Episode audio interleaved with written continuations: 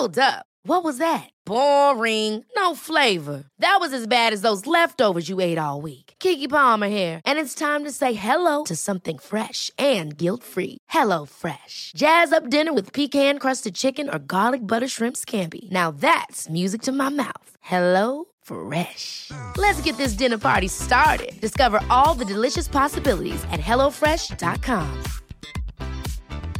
I'm Sandra, and I'm just the professional your small business was looking for. But you didn't hire me because you didn't use LinkedIn jobs. LinkedIn has professionals you can't find anywhere else, including those who aren't actively looking for a new job but might be open to the perfect role, like me. In a given month, over 70% of LinkedIn users don't visit other leading job sites. So if you're not looking on LinkedIn, you'll miss out on great candidates like Sandra. Start hiring professionals like a professional. Post your free job on linkedin.com/achieve slash achieve today. Herzlich willkommen bei Pool Artists.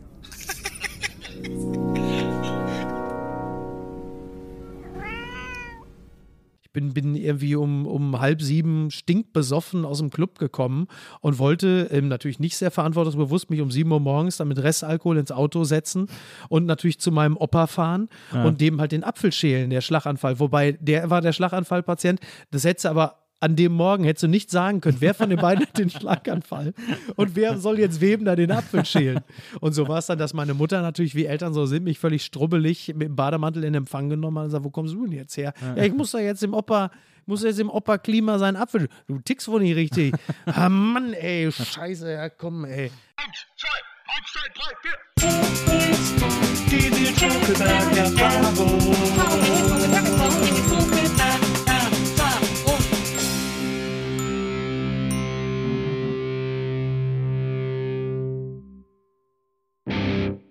Hallo, liebe ZuhörerInnen der Nils Buckeberg-Erfahrung. Herzlich willkommen zu einer neuen Folge NBE. Heute habe ich einen Gast, äh, den muss ich gar nicht groß vorstellen, aber ich freue mich, dass er hier ist, weil er ein äh, lieber Freund und Kollege ist, wir uns seit vielen Jahren schon kennen und äh, ich immer wollte, dass er mal bei mir vorbeikommt und wir es nie geschafft haben und heute ist er endlich bei mir in meinen heiligen Hallen und wir sitzen beim Bierchen zusammen. Herzlich willkommen, Mickey Beisenherz. Ich äh, freue mich sehr über die Einladung. Vielen Dank. ja, ich freue mich total, dass du da bist. Ja, Ähm, ich hatte auch Lust. Äh, Wir haben es tatsächlich, haben zwei, drei Anläufe gebraucht. na, Ja, sehr ja. königskinderig. Ja. Es kam sogar einmal zwischenzeitlich Karneval dazwischen, wenn ich das recht memoriere. Hm. Ich weiß gar nicht, äh, wie man das in diesem Jahr geschafft hat, dann trotzdem so eine, so, so eine Karnevalspause einzulegen. Aber wenn man dich kennt, weiß man ja, das ist ja, nun wirklich sehr, sehr heilig. Und äh, Ich bin wirklich sehr heilig. Äh, Ja. Ich freue mich auch nächstes Jahr wieder, wenn wieder richtige Session ist. Wir haben auch schon, äh, ich habe ja, ich gehe mit meiner besten Freundin Susi feiern ja. und äh, wir haben auch schon ähm, ein, äh, eine Idee für Kostüme oder haben schon überlegt, was wir als, als auf der nächste Jahr gehen. Tipp nicht als Jimi Hendrix gehen. Na, das, äh, da können wir nachher noch drüber reden, wo du Ja, diesen Tipp her hast. kein Problem. Aber ähm, ähm, wir äh, wollen als Klimbim-Familie gehen. Ach geil, Ja. aber ist natürlich jetzt auch schon Special Interest, ne? Also Klimbim, ich glaube, äh, die Sendung läuft seit 1980 nicht mehr. Ja. Aber es gibt es mittlerweile auf als DVD-Box, alle Folgen. Ja? Ja. Und ist es gut gealtert? Ich bin mir da nicht ganz so sicher. Also ich finde es sehr, ich finde es ja wahnsinnig faszinierend, äh, weil was mich, was ich so interessant finde, also, da können wir schon gleich ins Thema einsteigen, weil da geht es ja sehr um Humor Ja. äh, und um Fernsehhumor, um deutschen Fernsehhumor und so. Ich finde es immer noch ganz witzig. Ich finde, da sind ein paar echt gute, super Ideen drin. Ja. Gute, guter Slapstick vor allem, aber auch ein paar echt schön geschriebene Sketche.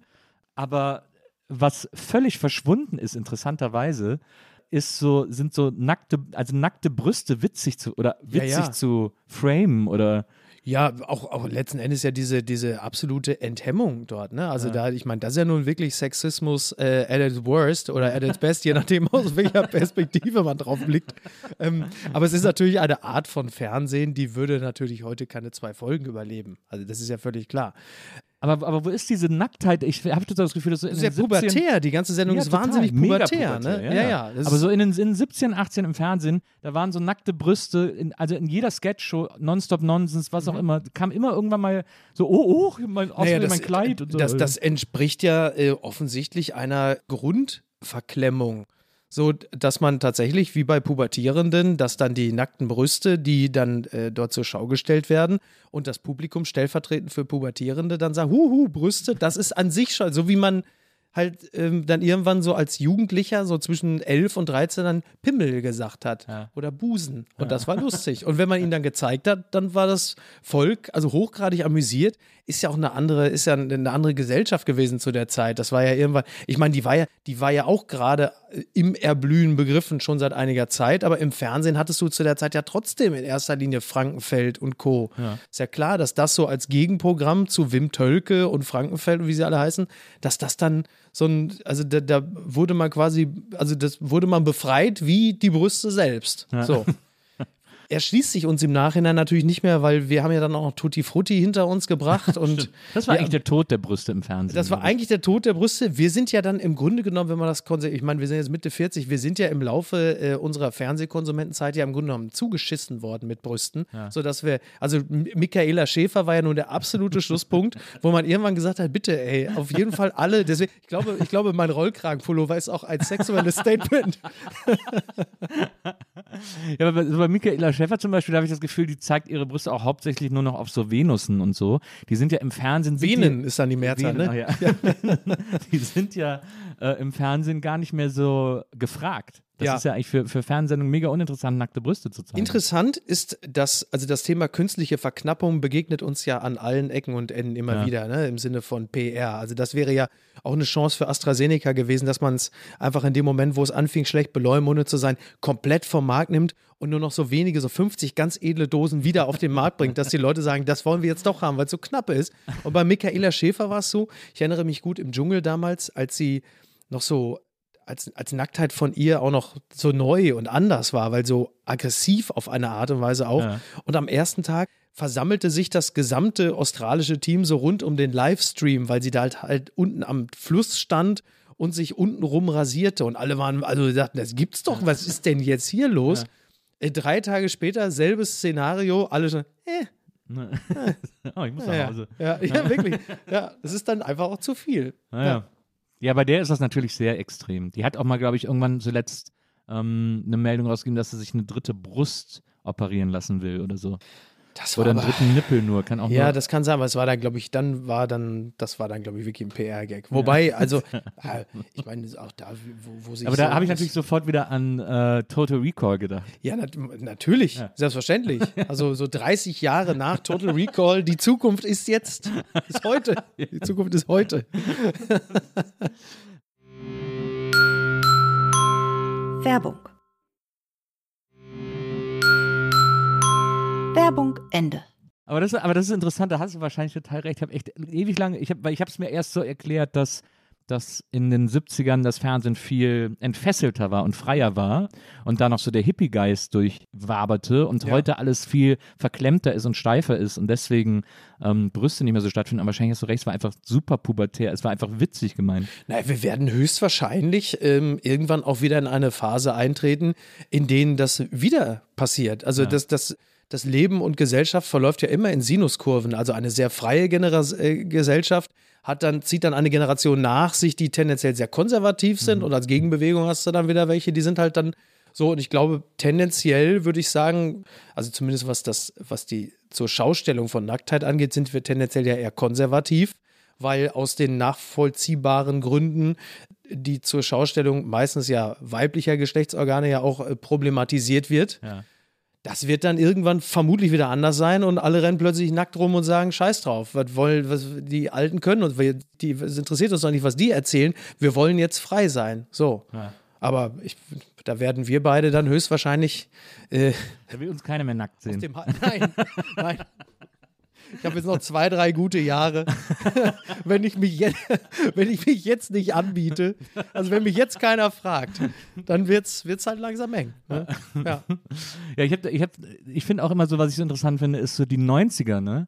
Die waren ja auch nochmal so richtig krass versext, äh, also gerade im Mhm. Ja. Fernsehen. So viele Ja. Sexshows, Talkshows. Männermagazin M. Ja, stimmt. Damit, damit ging alles los. Ja, das war Ende der 80er auch, ne? Ja. Männermagazin, Männermagazin M. M. und eine Chance für die Liebe, Erika ja. Berger. Ja. ja, die hat ja viel, die hat ja tatsächlich, glaube ich, viel für Deutschland getan, würde ich mal sagen. Naja, aber es lief, glaube ich, sogar hintereinander. Ja, kann gut sein. Ja. Das war doch immer alles so, war das so sonntagsabends? Ja, ich glaube, ne? Also, war, ja, Oder wahrscheinlich. Freitags, RTL Plus. Frei, wobei der Freitagabend war, glaube ich, auch mal so der. Stimmt. Der Samstagabend kamen immer die Filme. Ja. Kamen immer die Schmuddelfilme. Nach Alles Ja. Nichts Oder, glaube ich. Da kann ich mich, ja, da kann ich mich sehr gut dran erinnern. Ich war in etwa so elf oder zwölf. Ja.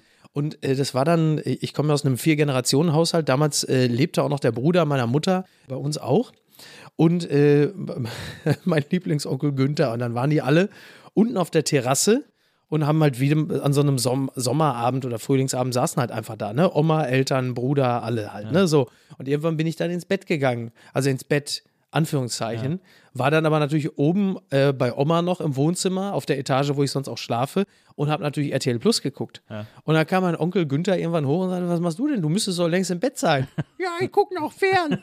ja, was guckst du denn da? Das Internat. Was? Das fidele Internat. Wie heißt der Film? Ich gucke in der Fernsehzeitung nach. Das bumsfidele Internat. natürlich ein absoluter Schrottfilm. Damals, äh, wir reden ja hier über das Jahr 88, natürlich auch schon antik. Ja. So, aber dann hüpfte halt irgendwann mal in Minute 63 irgendeiner auf einem Trampolin durchs Bild mit freiem Oberkörper und da war natürlich, also hat mich ja die ganze Nacht beschäftigt. aber man muss fairerweise sagen, mein Onkel war auch ein Partner in Crime. Der hat dann nur gesagt, ja komm, mach halt, Sehr gut. geh wieder runter. Ich weiß noch, dass, dass bei diesem Film, das war quasi so jedes vierte Mal oder so, kam dann sowas wie so Emanuel oder so, was ja echt, was ja echt wahnsinnig sexy war, muss man sagen. Ja. Also schon auch für damalige Verhältnisse hat man schon Ja. kapiert, dass das irgendwie ist schön aussieht und toll Ja, gemacht ist das und stimmt. so. Dieser Ratternsessel, ne? Ja, und dann Toll. auch so Emanuel 1 bis 4, dann gab es noch Black Emanuel und so, die Ja. waren alle ganz toll. Die natürlich viel schöner noch Ja, war. absolut. Und dann waren aber dazwischen immer so, das wird immer aufgefüllt eben mit diesen mit, auch mit so Pauker-Sex-Filmen Ja, ja. so, wo Ja. auch so die gleichen Leute mitgespielt haben. Ja. Und es gab immer so einen Typ, der hat immer den Hausmeister gespielt, der hatte so ganz einen ganz kleinen Kopf mit so Dieser- riesigen dieser nervöse Ohren. Typ, Ja, ne? genau, der, Ja, ja. so ein bisschen Pete Glocke Ja. auf Speed oder so. Und, und es war natürlich auch, und jetzt sind wir auch schon wieder knietief im Rassismus, äh, Stereotypen, natürlich der dauergeile Italiener. Ja. Der war auch immer da. Ja, ja. Äh, der war dann wirklich klassisch, würde man sagen, Gastarbeiter früher. Ne? Der Ja, aber genau. dann halt einfach, weil klar, Italiener, der will natürlich immer, völlig logisch, in, in der Erzählung, ja, ich äh, gebe das hier nur wieder. Und da war natürlich, also jedes Klischee war besetzt. Ja. So. Aber das, die, haben, die haben halt gar keinen Bock gemacht zu gucken. Für Nee. das, wofür man sie geguckt hat, sozusagen. Das ist äh, völlig wahr, ja, das stimmt. Gott, ey. Da hab ich, ich, haben, wir jetzt eigentlich, haben wir jetzt eigentlich schon alle Leute verloren, die gesagt haben, ich glaube Aber, da- aber da habe ich, da hab ich glaube ich, in zwei Schmuddel-Opas. Das ist wirklich, das hätte ich nicht gedacht. Erzählen vom Fernsehkrieg. Ja. Aber ich, also bei, um, äh, nochmal auf Klimbim, Kleenex, das Musical. bei Klimbim, äh, das finde ich so interessant. Also es ist wirklich faszinierend zu gucken. Ich finde, Ja. man kann es immer noch gut gucken. Ja. Auch wenn auch zum Teil mit so einem archäologischen Interesse irgendwie. Ja. Aber es ist sehr faszinierend. ähm, diese, diese entfesselte Art der, der Show, irgendwie der Sketch-Show. Und was ich auch so äh, faszinierend finde, ist, wenn man dann so Making-ofs guckt und so ein bisschen was darüber liest und so, dann ist es ja so, dass äh, die Ingrid Steger, die war ja mit dem Regisseur zusammen, äh, Michael Pfleghaar war das, Mhm, glaube ich. genau. Und der hat die ja richtig assi behandelt. Der Ja, hat ja. die ja wirklich. Es wedelte gewaltig. ja, der hat die auch Set. wirklich vor allem beleidigt Ja, und runtergemacht und so. Ja. Das finde ich, also dass sie das überhaupt dann noch durchgezogen hat, finde ich Ja, aber das krass. ist, ähm, äh, also das mit Wedel war ja jetzt äh, nicht nur ein Spaß, sondern es ist tatsächlich ja, glaube ich, auch ein bisschen Sinnbild des damaligen Verständnisses, zumindest vieler, Ja. wie Kunst am Set zu sein hat und Führungsstil. Ja. Es ist ja, äh, also wir, wir unterhalten uns ja zu einer Zeit, in der der Wedel-Prozess gerade läuft. Und das war, glaube ich, kein Einzelfall. So, also Ja. das, ich glaube, es war ein grundsätzliches Verständnis davon, wie Kunst funktioniert und wie Kunst geboren wird unter Schmerzen. So, Ja. übrigens, also das, was den, was den Frauen da passiert zu sein scheint, also jetzt im Falle von Wedel, das wird man jetzt ja äh, gerichtlich rausfinden. Es deutet ja vieles darauf hin, dass das äh, fürchterlich war. Ja. Aber, also kein Aber, sondern ein zusätzlich, das schl- das, das bezog sich nicht allein nur auf Frauen. Das heißt, auch Männer haben ihr, ihren Fair Share an Grausamkeiten auch abbekommen. Das heißt, es wurden alle angeschrien. Ja. Nur für die Männer endete es natürlich in der Regel dann am Set. Ja. So, aber dieses, dieses Bedürfnis nach psychischer Vernichtung der Leute, die unter einem arbeiten müssen und froh und dankbar sein können, mit einem solchen Genie dieselbe Luft zu atmen, äh, im Corona ja auch ein problematischer Satz, ähm, das ist schon, das ist schon extrem. Und das finde ich ehrlicherweise an solchen Prozessen empfinde ich als angenehm und reinigend, weil ich das immer schon mit ganz großem Bedauern zur Kenntnis genommen habe, ja. Äh, dass solche Riesenarschlöcher äh, so folgenlos durchkommen mit ja. ihrer mit ihrer Masche und es mag es mag übrigens auch sein, dass sie für die falschen Dinge vor Gericht stehen. Das kann ja durchaus passieren in dem ja. Zusammenhang. Aber es trifft sie in Gänze nicht zu Unrecht. Na. naja, das denke ich auch. Das, das habe ich auch nie kapiert. Ich verstehe schon das Faszinosum als Zuschauer sozusagen, wenn man von sowas, wenn man sowas mitkriegt oder so, aber ich glaube, dann irgendwie zu arbeiten mit so Leuten und auch auf die angewiesen zu sein, äh, was ja beim Regisseur noch viel mehr ist. Wie, also zum Beispiel, ich finde auch immer ein gutes Beispiel ist Kinski. Ja. Das ist natürlich mega witzig, sich Interviews mit dem anzugucken. Natürlich. Und das ist ja auch, Ja. auch diesen, diesen äh, Herzog-Film, äh, Mein liebster Feind Ja. und so. Das ist natürlich wahnsinnig interessant Ja. äh, und toll zu gucken Ja. und fast wirklich ein absolutes Absolut. Faszinosum. Auch, Ja. Ich habe sogar eine Kinski-Biografie gelesen und da denkt, denkt man sich auch, wow, ne? Ja, ja. Was für ein Irre irgendwie. Ja, Aber genau. Ich, kann, ich kann mir nicht vorstellen, auch nur fünf Minuten mit dem hätte arbeiten zu, Ja. gehabt zu haben zu Genau. müssen, sozusagen. Ja, genau. Ähm, ja, das ist ja, das finde ich ja, diese, diese, diese Verehrung von, äh, äh, von Kinski, das ist ja sowieso seltsam. Der ist ja mittlerweile eher so eine Art YouTube-Star. Ja. Weil man sich natürlich diese Videos von den Ausrastern so wahnsinnig Ja. gerne anguckt.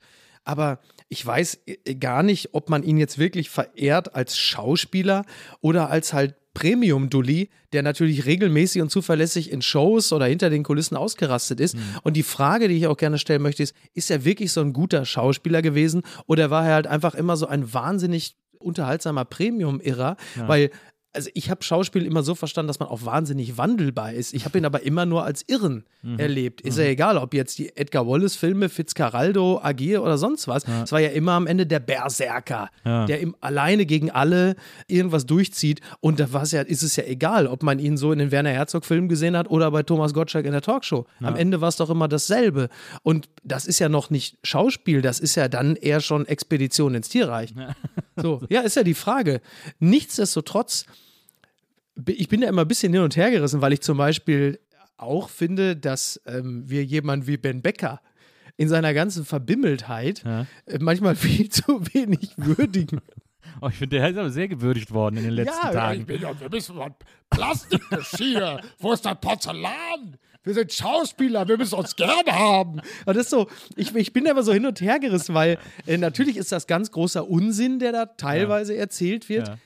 Aber ich finde, äh, wir tun auch manchmal ganz gut daran, auch einfach mal lustvoll mit den Schultern zu zucken oder in den Augen zu rollen und sagen, ja, Mai, so ist er halt. Weil es ist ja, also wir werden vielleicht noch über diese komische alles dicht machen Nummer sprechen, aber ich glaube, der grundsätzliche Irrglaube oder der Fehler, den wir manchmal auch machen, ist, dass wir von Schauspielern jetzt erwarten, dass sie jetzt irgendetwas ähm, Gravierendes äh, zu, gesellschaftlichen Entwicklungen beizutragen hätten. Ja. Das sind ja letzten Endes Leute, die ja auch einen anderen Job haben. So, Naja, die, ja, klar. ähm, der, also, ne, wir haben es ja mit dem Kollegen Liefers auch. Also, der hat ja, nur weil er jetzt äh, im Beruf ein paar Mal ein paar Leute auf der Pritsche liegen hatte, Ja. ähm, ist, hat er ja jetzt noch nichts Gravierendes zur Epidemiologie ja. ja, beizutragen. So, das ist halt, das ist halt jemand, der, der kann halt ganz gut seine Sachen aufsagen und ist darin offensichtlich glaubwürdig. So glaubwürdig, dass viele Leute sagen, nee, da müssen wir drauf hören, wenn der was sagt, wo er sagt, nee, muss man ja nicht. Man kann sich natürlich aufregen, wir regen uns über alles auf, aber es ist jetzt auch nicht so, er hat keine, äh, glaube ich, keine umstürzlerische Wirkung auf die Gesellschaft, wenn er Unsinn erzählt. Und er hat er Unsinn erzählt. Ja.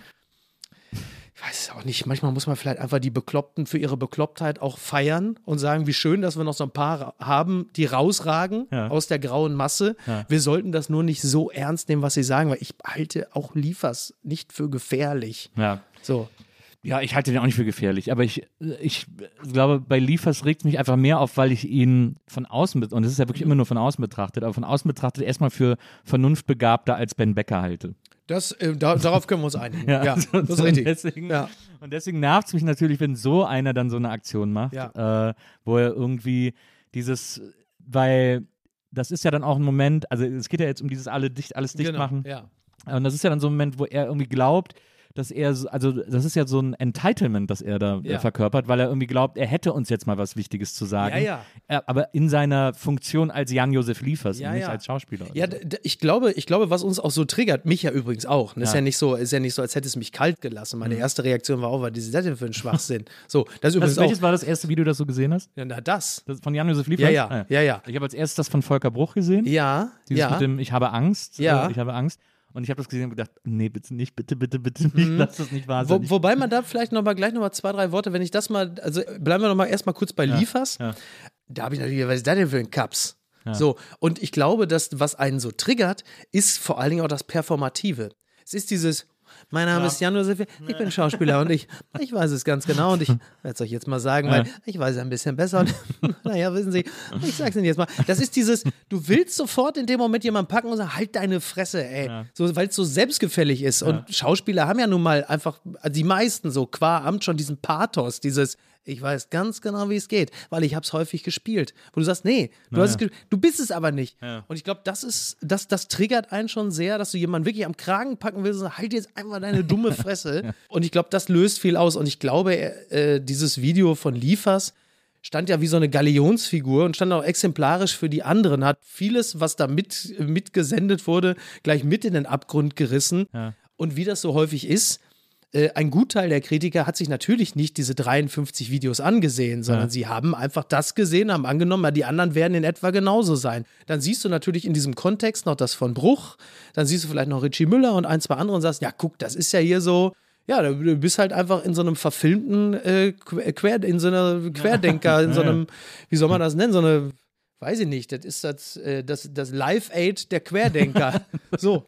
Und, äh, und er ist halt, und, und Jan-Josef Vivas war deren Bob Geldof. So, ja. Und, ähm, und das war natürlich ausgesprochen unglücklich. Es gibt dazwischen ja zwei, drei Videos, wo man, wenn man das losgelöst von den anderen sieht, sagt, ja, ist eine interessante Reflexion dessen, wie man, wie gesagt, Markus Lanz das mit den Leuten macht, dieses Corona. Selbst Volker Bruch, dieses ich habe Angst oder ich habe zu wenig Angst und das macht mir Angst. Das kann man ja immer noch auch als Reflexion dessen sehen, dass ja Angst als Bindemittel oder so als gesellschaftliches Bindemittel, um diese gemeinsame Aufgabe zu schaffen, ja durchaus auch von, von Angela Merkel ja auch nach außen rausgegeben wurde. Mit so Metaphern wie schlimmste Krise seit dem Zweiten Weltkrieg, es ist ernst, nehmen Sie es ernst. Natürlich soll das Angst machen, um die, um die Bilder aus Bergamo vor einem Jahr, um die Leute natürlich in Anführungsstrichen auf Linie zu bringen. Da ist ja durchaus was dran. Nur in dem Gesamtkontext plus dem, was man hört über denjenigen, der das Ganze initiiert hat, der offensichtlich so Corona-Skeptiker ist, Dietrich- ja, ja, Brüggemann, Brüggemann, ja. wie er heißt, dann bekommt das Ganze natürlich einen richtig, einen ganz miesen Geschmack. Und dann bist du natürlich als einzelner Schauspieler an einem Punkt, wo du sagst, "Ah, Scheiße, ey. Hätte ich vielleicht doch auch mal fünf Minuten länger drüber nachgedacht, wer das in Auftrag gibt und wie die anderen Sachen so aussehen. Aber das ist es dann halt auch, ne? Ich finde, also ich fand dieses Angstvideo deswegen, ich verstehe schon den, den, diesen Grundgedanken, den du jetzt auch nochmal so formuliert hast bei, dem, bei diesem Video, aber ich fand, für mich ist das dann mit der Pointe nochmal gekippt, weil die Mhm. Pointe ist ja dann irgendwie, also, ich glaube, er sagt am Schluss, also Regierung, mach mir Macht Angst. uns bitte mehr. Ja, ja, das, Genau. ja, ja. Und da war für mich das Problem, dass er sich sozusagen auch über die Leute lustig macht, die Angst haben. Und Ja, ja. ganz viele von uns haben einfach Angst Ja, in der Situation, weil halt keiner irgendwie so, Ja. ne, man hat einfach Angst untereinander. Ja. Und das ist ja das Problem, diese Hemmnis, dieser Hemmschuh, wenn Ja, wir ja, Menschen klar. treffen und, äh, und. Hand geben, nicht Hand geben und so. Und das ist ja dann wieder so nach unten treten. Ja, ja. Ja, also man kann es als nach unten treten bezeichnen, man kann aber natürlich auch sagen, dass es eine Reflexion ist, genauso wie Markac auch, die sagt, ich bleib hier, ich mache nicht auf. Das, das, man kann das immer als Verhöhnung der Leute sehen, aber du kannst es natürlich auch einfach als Reflexion sehen, als, als satirische Überspitzung dessen. Im, wie gesagt, die einzelnen Beiträge für sich genommen funktionieren so vielleicht teilweise noch, aber im Gesamtkontext hast du das Gefühl, dass halt einfach äh, vor allen Dingen das so als, also vorsichtig formuliert, als Regierungsskepsis initiiert wurde. Und was ich gar nicht verstanden habe, ist, ähm, es passt überhaupt nicht mehr in unsere Zeit. Also das heißt, dieses ganze Ding ist ja offenkundig etwas früher geplant, geschrieben worden. Und zu der Zeit mag das no- noch eher find, an der Realität gekratzt haben, spät, ja. als jetzt. Ja. Also auch dieses, äh, es sind, es werden keine Experten gehört, äh, die, die Medien berichten gleichgeschaltet, das ist natürlich totaler Unsinn. Ja. Totaler Unsinn. Ja. Also das stimmt ja null. Null. Das, und, aber wenn du dann natürlich liest, äh, was halt Liefers jetzt gerade im Interview gesagt hat, dass er halt einfach, äh, dass er seit durch Dezember. die, ja, dass er durch die Nachrichten ganz Mischugge geworden sei, was übrigens völlig nachvollziehbar ist, aber dann sagt ja, ich habe seit Dezember nichts mehr gelesen. Das ist ja, also fair enough. Nur dann kannst du natürlich nicht gleichzeitig äh, die Medien und die Regierung kritisieren, wenn du einfach seit einem knappen halben Jahr nicht mehr verfolgt hast, was sie machen. Dann sagst du natürlich auch, ja, Mate, das ist ein bisschen blöd. Ja, ich finde es auch.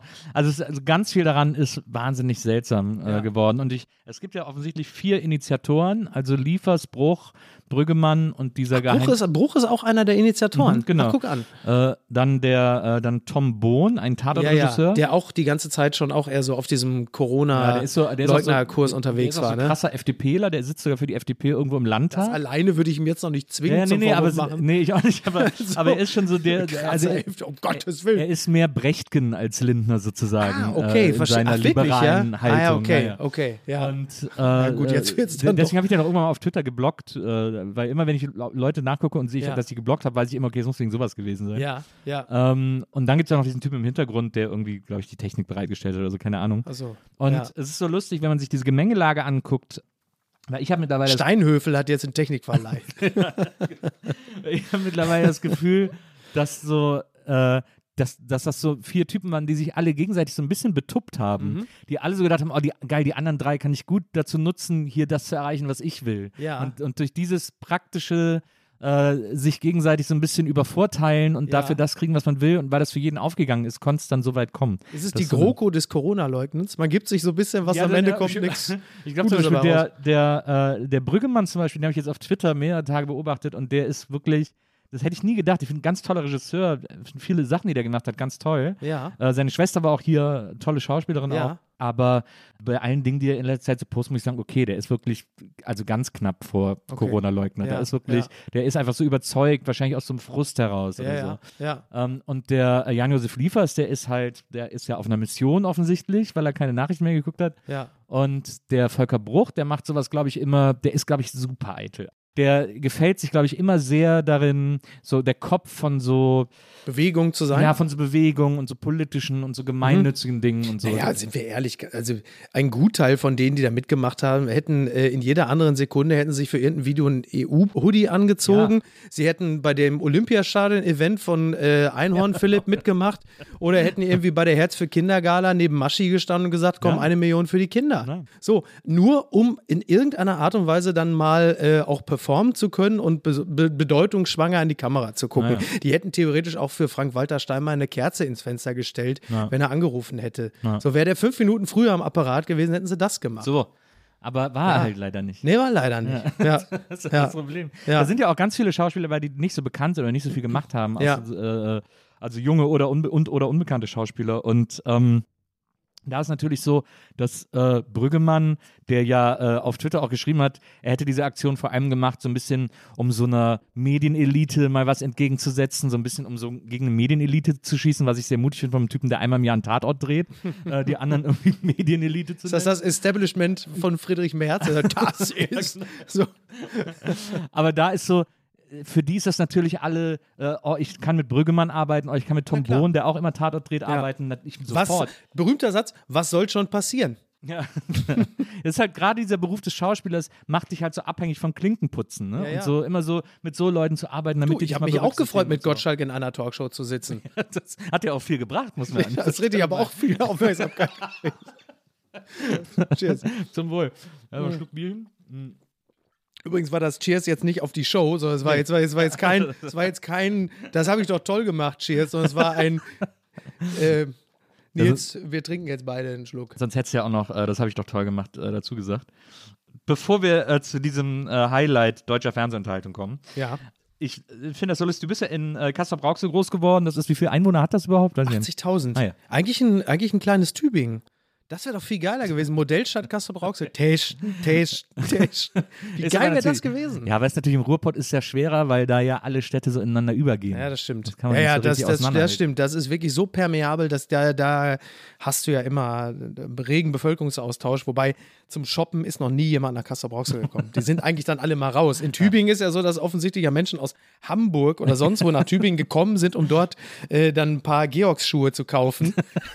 da siehst du also auch, dass das, dass das Menschenrecht auf Shoppen also ein so gravierendes und tiefsetzendes ist, dass man sagt, nee, da fahren wir die, äh, wie viel, 500 Kilometer von Hamburg nach Tübingen und dann testen, testen und dann bei Bo Original Boris Palmer äh, atmungsaktive Schuhe.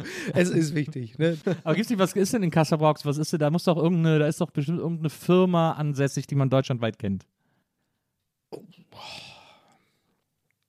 Und wir haben eine Polizeiwache. Ist ja auch eine Art Firma. 80 wir haben eine 80.000 ist Dependance der Polizei. 80 80.000 ist doppelt Ja. so viel wie Wesseling und Wesseling ja, das ist, stimmt. ist, ist Shell. Naja, äh, was? Wesseling ist Shell und so. Was, echt, ja? Ja. Nee, Kassel, ich habe wahrscheinlich jetzt irgendwas vergessen, was, wo ich jetzt dann irgendwann gibt es dann böse Briefe und sagen, Da brauchst du Gottes gar nicht Willen. mehr nach Hause. Naja, immerhin äh, mit Klaus Fichtel ist der derzeit noch älteste aktive Feldspieler, ähm, also er ist nicht mehr aktiv, weil er ist Jahrgang 44. Das wäre jetzt wirklich, das würd's- ich meine, gut, er, er, er, er hat seine Hochzeit beim FC Schalke gehabt, es kann also ist nur eine Frage von Stunden, bis sie sagen, mit ihm schaffen wir den Wiederaufstieg. Ähm, Oh, Schalkewitz, das, sind richtig, das, ist richtig, das ist Nachtreten. Nein, ich, ich, ich habe mich nicht gefreut, dass sie abgestiegen sind. Und ich bin Borussia Dortmund-Anhänger. Und Wolfram Wuttke, der legendäre Wolfram Wuttke, kommt auch aus Kassel-Brauxel. Ansonsten hat Kassel-Brauxel jetzt keine Industrie, keine Firma, äh, bei der man sagen würde, äh, das ist jetzt äh, ein, ein Welterfolg, so wie Wirt oder so. Ja, das nicht.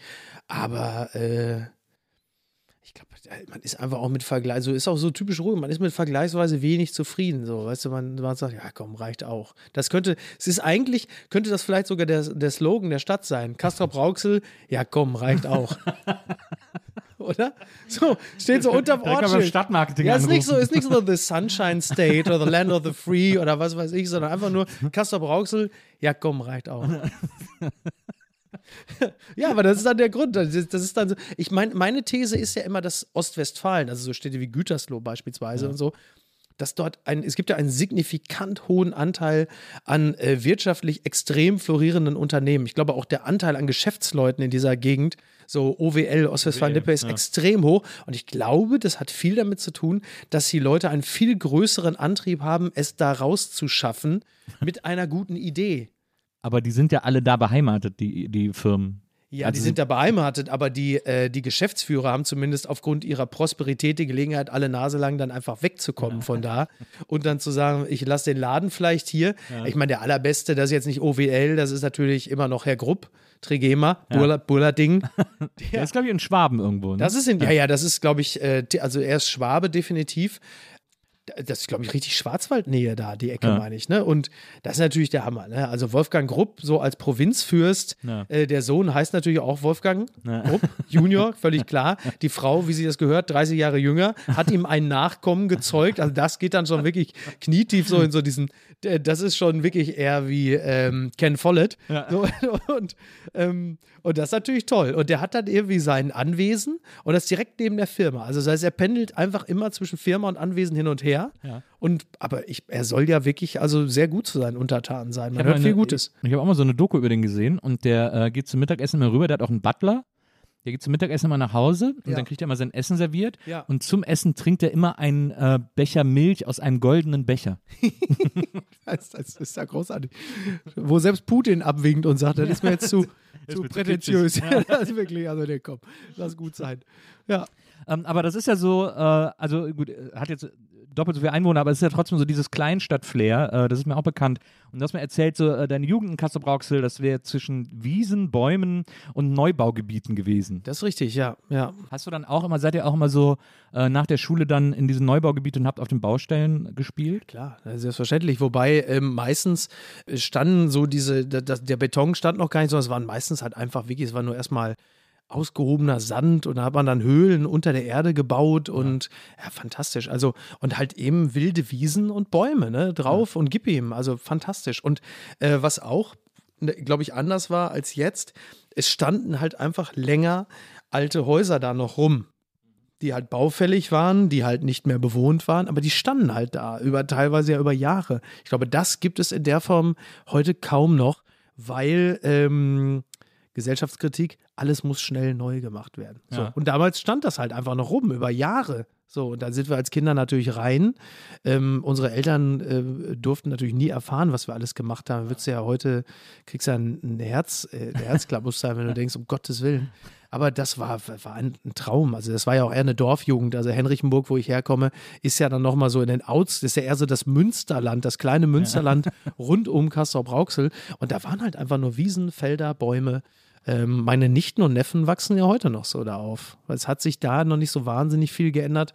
Nur, dass natürlich das meiste schon bebaut ist, aber es gibt halt immer noch ganz viele Wiesen und Felder, also ganz viele Bauernhöfe drumherum.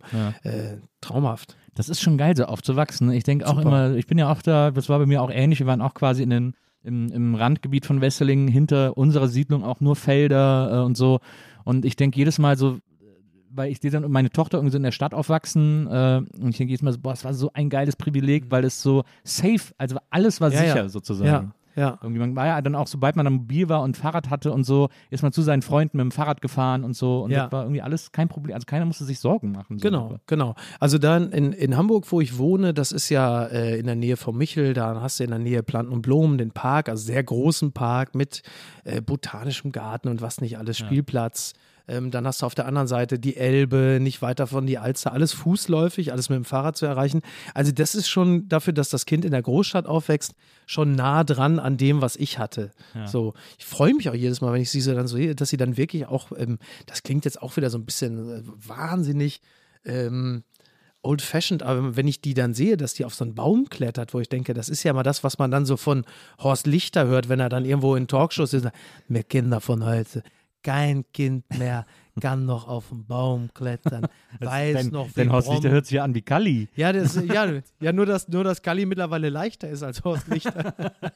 Kein Lichter, der ist doch immer, kein weiß- Kind kann heute mal auf den Baum klettern. Nee, nee, der, der ist, also Horst ist auch ganz, wenn er dann so, dann, Horst Lichter ist, glaube ich, auch der einzige Mensch, weil er ist ja typisch, der Rheinländer ist ja sehr schnell, das weißt du ja, berauscht von sich selbst und ähm, ist ja, fängt ja sehr schnell auch an, er ist ja sehr nah am Wasser gebaut. Und Horst Lichter war der einzige, der, also damals, als Markus Lanz noch nicht nur Epidemiologen und Politiker eingeladen hat, war natürlich Horst Lichter auch jede zweite Woche da.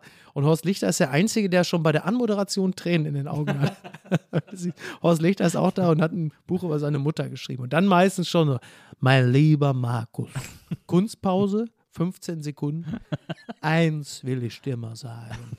Hinter dem kochenden Klon steckt ein trauriger, trauriger, ja, und dann, äh, was weiß ich da, also, klabauter Mann, und was man dann sagt, so, ich weiß auch nicht, keine Ahnung. Ja, und, und äh, genau, und die ist, äh, die, die verbringt dann noch so eine Kindheit, in der auch, äh, sagen wir mal, Natur noch eine gewisse Rolle spielt. Aber die macht natürlich auch Sachen, das hätte ich meinem Vater mal sagen sollen, äh, im Kassel-Brauxel mit drei Jahren 1980. So nach dem Motto, Klaus Hermann, bevor wir in den Kindergarten fahren, lass uns doch noch schnell so einen doppelten Espresso Macchiato holen. Und eine Vorstellung. Allein mein Vater hätte ja schon gesagt, warum, warum sitzt du eigentlich hier? Ich bin doch der Vater. Wieso muss ich mich denn mit dir beschäftigen? Weil ich zum Kindergarten bringen. Ja, ja, das, also das ist eine, eine ähm, was die Rahmenbedingungen angeht, nun wirklich gänzlich andere Kindheit Ja. als meine.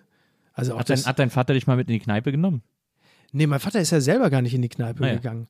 Also, äh, äh, Aber Onkel Jürgen vielleicht hätte ich mal mit in die Kneipe genommen. Das, äh, kann nee, die, nee, die, äh, ich habe, nee, die Verwandten, die Verwandten, die ich so hatte, äh, waren nicht so die, also ich habe sicherlich einen Teil meiner Familie waren, waren äh, Kneipengänger, Ja.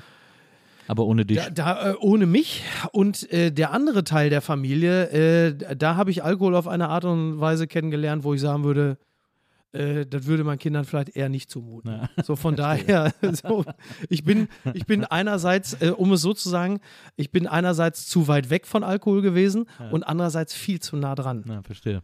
So, und äh, von daher, aber es ist ja, ist ja erfreulich, dass ich es ja dann gut trotzdem gegangen, noch ja. geschafft habe, hier mit einem Hellen zu sitzen. Aber das war doch dann sicherlich auch, äh, weil du ja dann auch erzählt hast, dass du dann als Jugendlicher äh, bist du irgendwie so in die Partys im Jutze gegangen und Ja. im Kolpinghaus und so. Genau. Da ist ja dann, da ging es ja dann wahrscheinlich los mit Alkohol. Ja, ja. Also ich glaube, dass ich, ich versuche auch nochmal zu, zu rekapitulieren, wann es so Weißt was richtig dein losging erstes, mit dem. dein erstes Bier war oder dein erstes Mal Alkohol? Ja, das erste Mal Alkohol so richtig, ähm, also so richtig nicht, aber so, also das erste Mal be berauscht war ich mit zwölf, weil ich auf dem äh, 18. Geburtstag meines Bruders so ein bisschen den Barkeeper gemacht habe für so eine Stunde oder so. Und da habe ich, ähm, ich durfte natürlich keinen Alkohol trinken, völlig klar. Ich habe dann aber immer so 50-50 Mischung gemacht, so Batida, Kirsch und Wodka O. 50-50 ist natürlich super. Die waren natürlich, die 18-Jährigen waren natürlich alle komplett blau. Und irgendwann sagte meine Mutter so, Micky, du kommst jetzt mal schön ins Bett.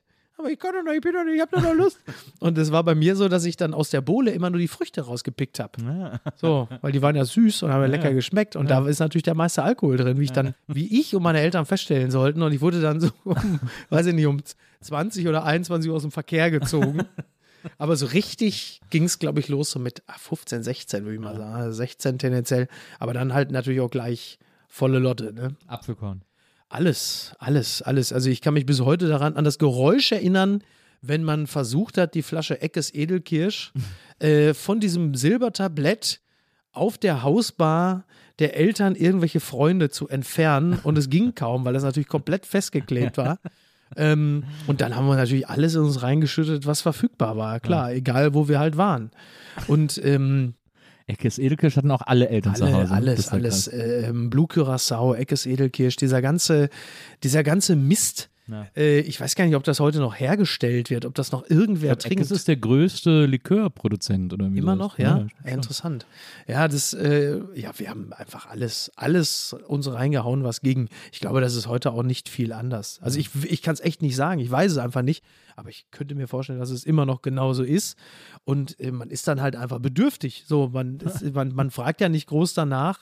Es ist wie, es ist wie mit Brüsten bei Klimbim. Man nimmt halt, man, man legt halt einfach alles, man, man schraubt alles auf, was irgendwie gerade verfügbar ist. Und äh, so ist es da halt eben auch. Ne? Und das war ja herrlich. Und bei, was, was mir im Nachhinein wirklich fast irre erscheint, ist der Umstand, dass ich, ich hatte damals die Kellerwohnung, eine sehr große Wohnung, so 50 Quadratmeter reine Wohnfläche, so ein großes Jugendzimmer, riesig. Und da hatte ich wirklich so im Alter von 16, 17, 18 jeden Freitag und glaube ich jeden Freitag und Samstag war immer die Hölle los bei mir im Keller, immer. Wir waren immer irgendwie zu acht, zu zehn, laut Musik gehört, äh, uns ähm, einigermaßen verantwortungsbewusst alkoholisiert, Jungs, Mädels, herrlich, wirklich fantastisch. Was gar nicht so einfach war für die meisten, weil ich habe ja so ein bisschen, ich habe so sieben, acht Kilometer vom Zentrum entfernt gewohnt, aber es war halt eine wunderbare Begegnungsstätte. Es war eine fantastische Zeit, aber ich kann es mir heute nicht, ich, wirklich, man hat ja zu manchen Dingen so einen Abstand, dass man manchmal das Gefühl hat, das war, das kann ich ja gar nicht gewesen sein. Und ähm, da war halt einfach immer, das war immer gut. Und es war aber auch, ähm, auch aus elterlicher Sicht ähm, mit diesem Vertrauen, das uns da ja auch geschenkt wurde, sind wir weitestgehend, aber auch wirklich äh, sehr verantwortungsbewusst umgegangen, bis auf ein, zwei Ausreißer, die nicht ausbleiben. Äh, da hätte es dann auch echt mal kippen können. Ich weiß ja, ich habe mir irgendwann mal, weil dann, dann geht man ja, wenn dann alle weg sind, irgendwann um zwei oder drei, dann ist ja immer noch der harte Kern, mein Cousin und ich oder so. Und dann sind wir nochmal auf einen Abenteuerspielplatz, der um die Ecke war. Ja. Es ist ja auch typisch Dorfjugend. Das stimmt, total. Also so Abenteuerspielplatz, da sitzt man dann und alkoholisiert sich. Da irgendwo muss ja dann nochmal raus oder so. Ja. Dann sitzt er dann da auf so einer Wippe, dann trinkt man Jack Daniels Ja. und dann halt auch äh, im Zweifel, weil man ist ja auch entsprechend euphorisiert, setzt du die Pulle an und trinkst halt einfach so eine Flasche Jack Daniels dann halt einfach halb, eine halbvolle direkt leer. Und dann weiß ich nämlich auch noch, dann war das nämlich so, da waren wir dann auch zu dritt wieder bei mir in der Wohnung unten. Ich war auf Toilette verschwunden und mein Kumpel Schmidi, Thomas, die saßen im Wohnzimmer und sagten dann irgendwann alkoholisiert, wie sie selber waren, wo bleibt der denn? Er kommt ja nicht mehr wieder. Da haben sie mal kurz an die Toilettentür geklopft. Äh, dann hörten sie noch so ein Verdum Ah ja, er macht noch Geräusche, okay. Halbe Stunde später wieder geklopft, nichts gehört. Dann haben die wieder geklopft, nichts gehört. Dann, ähm, dann haben die die Tür aufgebrochen und haben dann tatsächlich gemerkt, dass ich da lag und äh, Kotze im Mund hatte. Und hätten die mich nicht dann entsprechend umgedreht, Ja. unter die Dusche gestellt, Ja. Das hätte dann auch echt kippen können. Wenn du dir das dann, und wenn du dir das dann vorstellst, so in der, in der Rückschau, Ja. völlig verantwortungsbewusste Eltern, Ja. die dir immer den richtigen moralischen Kompass mitgegeben haben, immer gesagt haben, Junge, ein bisschen vorsichtig, mach dies nicht, mach das nicht, ähm, keine Drogen, alles gut, aber trotzdem ne, lange Leine oder einigermaßen. Und dann kann es trotzdem passieren. Stell dir das mal vor, einfach so. Ja. Dann sagst du einfach, der Junge ist an seiner Kotze erstickt. Was sind das für Eltern? Und am Ende ist es, du hast einfach bis zu einem gewissen Grad, hast du es dann auch nicht mehr in der Hand. Ja, was wir auch für eine Scheiße gemacht haben. Haben uns mit, mit 80 km/h, haben uns mit Rollerblades an so einen Ford Fiesta gehängt und sind halt einfach irgendwo durch Merklinde geballert. Ohne Schoner, ohne Helm, ohne Ja, alles. normal. Ja. Und auch da, welche Eltern der Welt haben das in der Hand, Ja. dir so bis in die letzte Nervenzelle das so einzubläuen, dass das wirklich keine gute Idee ist. Ja. Auch da, wenn du da verunfallst, ähm, du machst dir selber die schlimmsten Vorwürfe und kannst es dir von anderen anhören und verantwortungslos, wie haben die bloß. Am Ende, es ist auch irgendwo Glückssache. Du hast echt, pff, so, Ja. ist so. Naja, Ja. absolut. Das sind ja. Ich weiß noch, dass ich damals mit 15, glaube ich, am, äh, an Karneval in Wesseling war ich mit zwei Freunden am Zug und da wurden vom Zug, weil an Karneval wird ja alles Mögliche geworfen von den Wägen. Hauptsache irgendwie, Ja. also Kamelle, aber auch so manchmal so Goodies. Ich habe auch, schon- ja, ich hab auch schon fünfmal Kelly Family CDs gefangen und so. äh, aber letztes Jahr. Also Ja, so, natürlich. das waren so die ganz alten, auch so Kassetten noch und so. Ähm, und äh, da haben die bei uns am Zug irgendein, irgendwie ein paar Wagen, haben Pröbchen geworfen von Klosterfrau Melissengeist. Ah, Und die haben wir dann alle gesammelt, Ja. weil die auch kaum einer haben wollte. Ja. Und haben die alle getrunken, uh, weil da halt Alkohol drin war. ja, ja, klar. Und dann, Ja. und dann war das echt viel. Also Aber jeder von uns 80 hat echt- Prozent oder wie viel Alkohol ja, ist denn da keine drin? Ahnung, ja, Ja, kann sein. Aber es waren so ganz kleine Fläschchen und wir haben jeder, weiß ich nicht, 10, 20 von diesen Fläschchen irgendwie Ja. ausgetrunken Uh, und immer so mit so hart. Bier mit runtergespült und Ja. so. Und dann waren wir hackendicht und lagen irgendwann einfach kotzen im Gebüsch. Das ist halt völlig sinnloser Rausch. Frau Melissengeist. Das ist- oh, scheiße, ey. Ich wusste gar nicht, dass das Zeug überhaupt noch gibt. Ja, das ist ja auch sehr lange her. Also Ja. da war, das Ja, ist ja jetzt, äh, naja, äh, 30 Jahre her oder so. Ja. Ähm, aber ja, das äh, kann ich mich auch noch, kann ich mich noch sehr gut dran erinnern. Aber es ähm, war wirklich, es war eine herrliche Kindheit und es war eine herrliche Jugend. Es war wirklich toll. Muss ich echt sagen. Habt ihr dann bei dir immer, du, war, du bist ja so ein, du warst ja, glaube ich, auch früher ganz extrem, äh, so ein Hip-Hop-Head, ne? Ja, ja, ja, ja, voll, total. Ähm, hat sich bis zum gewissen Grad insofern noch erhalten, als ich die Sachen nach wie vor einfach wahnsinnig gerne höre. Ja. Wir waren wirklich voll drauf. Also wir waren so vier Hip-Hopper in Kassel-Brauxel, ähm, was Geht ja 1994... jede gute Geschichte los. Ja, ja. ja, sie geht aber nicht besonders spektakulär weiter. Äh, Wir waren halt einfach nur so, äh, nicht einer von 80 Millionen, sondern vier von 80.000. Und ähm, fielen halt dadurch auf, dass wir die einzigen waren, die also entweder Glatze oder ganz kurz rasierte Haare hatten. Die Hosen halt einfach unfassbar tief runter und, und Daunenjacken Ja. äh, so groß wie ein SUV. Und äh, das fiel damals natürlich, das war quasi unser Punk. Und das war insofern eine Gnade, als wir etwas für uns alleine hatten, was Mhm. halt zu dem Zeitpunkt noch niemand ist. Damals haben es halt einfach noch nicht so viele gehört. Ja. Das war halt was Besonderes. So Ja. zu der Zeit, äh, ich meine, wir haben Notorious B.I.G. entdeckt, als er rauskam. Und da haben wir zu der Zeit das aber schon eine Weile gehört. Und das ist ja in der, äh, also am Anfang ist in der Jugend ja immer so, niemand will irgendwie auffallen und alle wollen irgendwie bloß gleich sein. Und irgendwann kommt der Moment, wo du sagst, fickt euch alle, wir wollen jetzt was Eigenes haben. Das Ja. war halt unseres. Und das war natürlich fantastisch. Und dann sind wir dann immer irgendwie einmal im Jahr nach London und haben uns da die entsprechenden Klamotten gekauft, weil es die da schon gab. Fubu, Karl Kanai und wie die Sachen alle Ja. hießen. Und fielen halt dann optisch auf und waren halt natürlich durch unseren speziellen Musikgeschmack auch immer wahnsinnig beliebt, wenn wir irgendwelche Partys gecrashed haben, weil wir dann natürlich irgendwann gesagt haben, so jetzt kommt Buster Rhymes. Habt, ihr, habt, ihr, habt ihr immer Yo MTV Raps geguckt? Ja, oder? alles, alles. Ja. Ich habe die, ich glaube, ich habe die Sachen alle noch äh, in meiner, äh, in meinem Elternhaus im Keller auf VHS. Wirklich? Yom TV Raps, ja, ja. Die alten Yo MTV Ja, ja, Raps Sendungen. ja, ja, ja, Das ist ja ja. krass, weil da ist ja, glaube ich, jeder scharf drauf, die mal wieder zu sehen. Ja, ja. Die habe ich, die habe ich tatsächlich, die müsste ich einfach mal Muss mal digitalisieren. digitalisieren. Ja, ja. die habe ich wirklich, da sind noch ganz, ganz tolle Sachen drauf. Aber wirklich, ich weiß noch, die, gerade Notorious B.I.G., das muss ja 94 gewesen sein, Juicy, wo ich äh, zu, zu meinem Cousin Thomas, äh, mein bester Freund, sagte, was, was ist denn das? Also ich bin wirklich durchgedreht, Juicy, es ist unglaublich, wirklich Ja. dann, was dann los war in den zwei, drei Folgejahren, Ja. unglaublich, wirklich. Und es war Aber dann- vorher schon nicht schlecht, aber Ja, ja, aber dann war, so- dann war also so Mitte 90er war dann so deine Hip-Hop-Zeit. ja, ja, genau, genau. Ja, also beginnend, irgendwie würde ich mal grob sagen, so 92 bis Ende der 90er. Als Cisco mit dem Thong-Song rauskam, habe ich gesagt, so jetzt ist meine, Z- ja, ist meine Zeit. Dann habe ich gesagt, jetzt ist meine Zeit hier beendet. Das war auch ganz gut. Ein guter Song. Ich Ja. fand's, er ist immer, immer noch ein guter Song. Mhm. Ein guter Song, könnte man Ein guter. Song, ja, jetzt, jetzt hätte ich wahrscheinlich, jetzt habe ich wahrscheinlich schon, jetzt könnte ich es wieder hören. Aber ich habe das früher wirklich, ich habe dann, ich habe dann auch noch aufgelegt in irgendwelchen Clubs, in diesen kleineren, Ja. wo dann immer die Hip-Hop-Sachen liefen. Und zu dem Zeitpunkt habe ich es dann irgendwann selber schon nicht mehr gehört, weil ich es komplett über hatte. Und wenn du dann irgendwann so morgens um fünf, du bist kurz davor, äh, deinen Koffer, damals hast du ja noch CD-Koffer gehabt und warst kurz davor zusammenzupacken und dann, na mal, hör mal, du hast gute Musik gespielt, aber weißt du, was du vergessen hast? Nee, weiß ich nicht. No Diggity. Ich so, oh, mach mal No Diggity. Ich so, oh nein, ey, ich kann es nicht mehr hören. Den ganzen Abend, ich habe es fast geschafft. Ich war schon durch, ich war da schon durch die Tür. Und jetzt, Aber auch ein guter Song. ja, natürlich, Also, also, alles Diggity. gut. Aber wenn du ähm, halt irgendwann die Schnauze voll hast, Ja, ja. ich fand es wirklich lustig. Ich war jetzt, ähm, Es war, du hast ja wahrscheinlich auch sehr versucht, real zu keepen. Da war das natürlich dann ein bisschen uncool, weil es so ein Hit war, sozusagen. Sowieso. Ja. Ja. das ist ja sowieso. Irgendwann, das geht ja schon mal gar nicht. Wenn es dann zu populär ist, willst du es ja schon mal gar nicht mehr. Ich fand es sehr amüsant. Ich hatte die Tage, äh, hatte ich für ein paar Tage meinen 16-jährigen Neffen bei mir in Hamburg ähm, einfach. Der hing einfach bei mir ab. So kann man es in dem Falle, glaube ich, wirklich sagen. ähm, der wollte einfach ein paar Tage mal raus von zu Hause. habe ich gesagt, dann kommst du zu uns nach Hamburg. Und dann bist du einfach, du bist einfach nur da. So 16-Jährige wollen ja in erster Linie auch einfach nur da sein. ja. Die wollen nicht unterhalten werden. Ja. Die wollen auch nicht die ganze Zeit sich mit dir unterhalten. Ja. Die wollen einfach nur da sein. So, und das war dann auch gut. Aber ab und zu bin ich natürlich mit ihm ein bisschen durch die Gegend gefahren, habe ihm ein bisschen was gezeigt und so. Und dann ähm, habe ich ein bisschen Musik laufen lassen und so.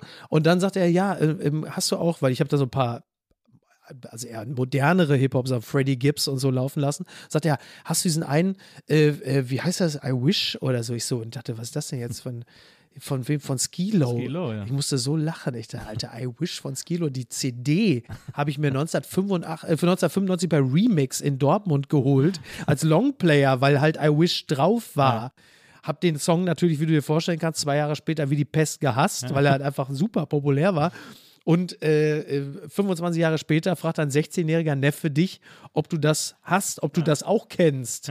Du sagst, ja, ja, ja. Immer noch ein sehr guter Song. Ja, es ist auch okay. Ist alles, alles okay, kann man alles auch wieder machen. Ich hätte jetzt auch wirklich als nächstes nach I Wish gefragt von Skilo.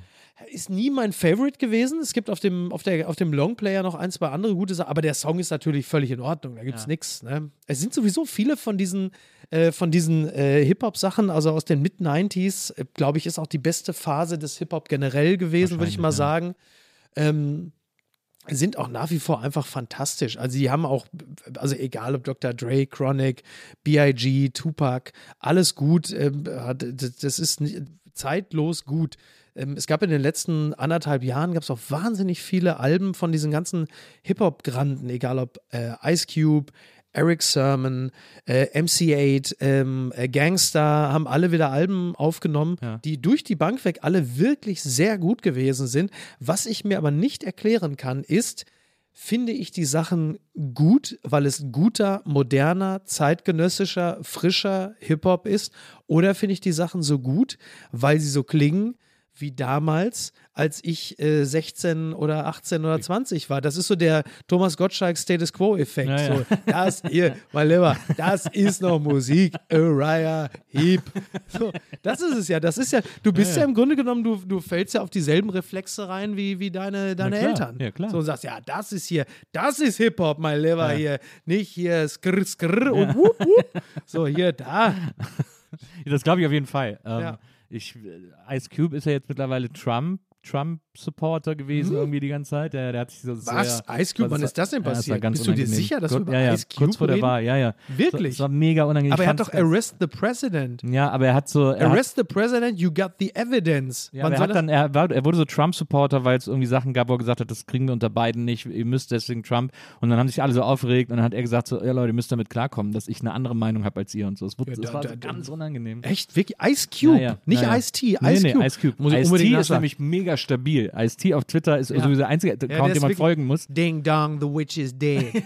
Das war, das war wirklich, als Trump, äh, als Trump die Wahl verloren, einfach wirklich nur, aber im besten die, Ding Dong, the witch is dead. Großartig. Das war wirklich, das war aber on point. Ne? Ja, absolut. Ja. Der ist völlig stabil auf Twitter und der legt ja immer mit einen an und lacht die so aus und so. Der ist einfach, der ist total, der ist so geil, wie man ihn immer fand. Ja. Sozusagen. Ja. Aber Ice Cube ist leider, der ist so Echt? ganz Das komisch ich- abgebogen. Das Ja, habe ich aber, das, also diese Kurve, weil wie gesagt, arrest the president, you got the evidence. Das war ja noch vor kurzem. Ja, aber er hat dann auch so angefangen, so Sachen zu twittern über das Weltjudentum und so. Und da wurde so richtig, da hat man gedacht, oh nee, Alter, hör einfach sofort auf. Oh, wenn du deinen, wenn du deinen äh, acht Filme Contract mit Disney nicht verlieren willst, musst du jetzt echt aufpassen. Das war leider Ach du deswegen, Scheiße, ja, das war ist- Götter. Aber das ist ja sowieso, ich finde das eh interessant in diesem Hip-Hop. Ähm, also ich meine, du hast ja dann offensichtlich, mochtest halt mehr so dieses East Coast, West Coast Zeug, Ja, ja. so ein bisschen gangsterig und so. Ja.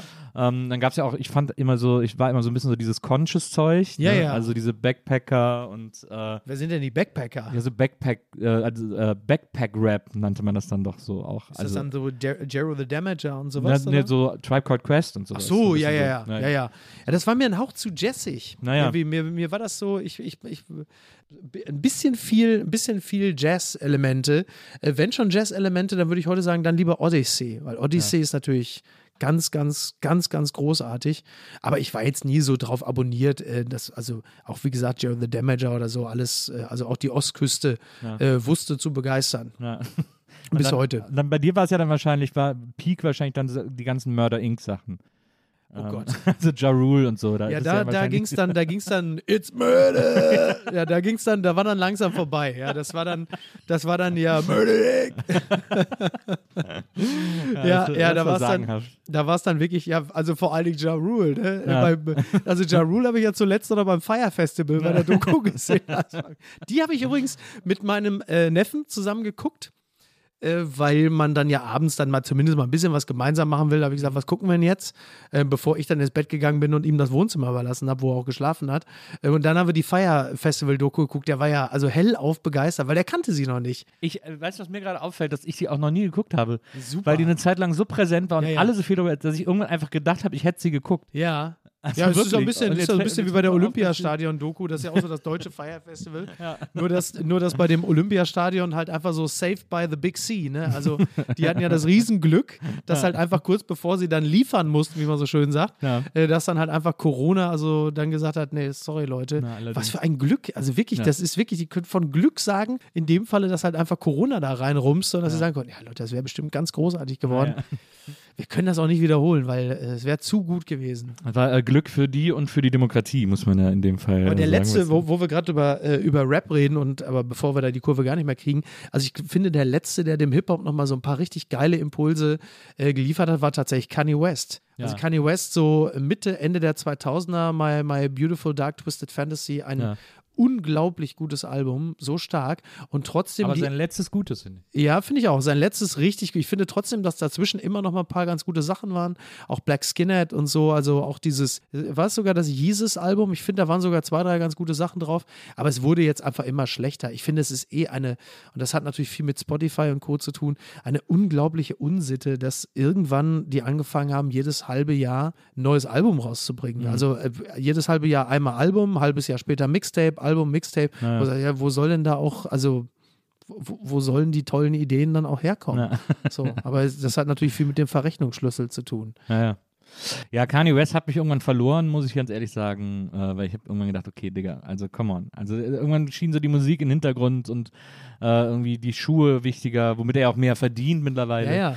Ähm, und da war es dann für mich irgendwie durch. Aber ich fand so diese ganzen, also auch die Anfangsalben, äh, Late Registration, das alles fand ich alles total Ja, geil. ja, ich mega gut. gefeiert. Ja. ja, weil am. Ende ähm, beim Hip-Hop ist ja auch so, also die besten Sachen sind immer die, die auch mehr oder weniger sich an klassischen Songstrukturen orientieren. Also mit einem A, B und einem C-Teil, Naja. ähm, eine, eine Melodie. Ich bin da sehr altmodisch. Eine Ja. Melodie wäre gut. So.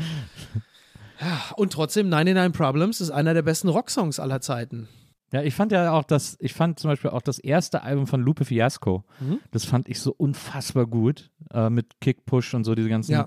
das ganze Album von Anfang bis Ende einfach ein Traum von einem Hip-Hop-Album. Ja, ja, ja. Und so ab Platte 2 alles scheiße. Es war so krass, wie, man, wie man so eine Platte als erste machen kann und davon ist nichts mehr übrig auf der zweiten Wie kann Platte. das sein? Also ich habe es nicht kapiert. Ja, Es war für mich das größte Wunder der Musik. Das der, der hat nie wieder zu diesem, zu diesem Sound zurückgefunden. Das ist völlig rätselhaft. Das ist der Nico Rosberg des Hip-Hop. Aber äh, hast du Beastie Boys gehört? Ja, habe ich, hab ich damals ähm, auch sehr gerne gehört. Beastie Boys war, äh, wenn ich mich nicht irre, sogar tatsächlich das erste Konzert, was ich besucht Ach, habe. wirklich? Grugerhalle, Essen, das muss 94 oder 93, 93 wahrscheinlich zur, was war das, äh, Check Your Head? Check Your Head musst du gewesen ja, sein, genau. ja, ja. Erste Konzert, Essen Grugerhalle. Ja, ja. Zweite Konzert war Faith No More. Dritte Konzert wäre Bon Jovi gewesen, wenn ich nicht die Karte verkauft hätte, Warum hast du sie verkauft? Weil ich da nicht hin wollte. But you have to keep the face. Ja. Ich war damals sehr beeindruckt von diesem Tattoo, das er plötzlich hatte. Dieses, das Superman-Tattoo. Äh, nee, dieses Bullen-Tattoo, dieses mit dem, so. mit dem Bullenkopf, ja. äh, was dann ja äh, bereits ein halbes Jahr später jeder Türsteher in Kassel-Brauxel hatte. Bevor dann nochmal zwei Jahre später From Dust Till Dawn kam Ja. mit George Clooney und diesem Tribal riesen Tribal vom Hals bis runter zum Handgelenk, was dann auf dem anderen Arm jeder Türsteher in Kassel Brauxel hatte. Und nur eine Person weltweit war schlau genug, sich diese Scheiße nicht auf den Arm zu malen. Und das war George Clooney selbst, der gesagt hat, das macht ihr mal schön alleine. ich spiele das nur.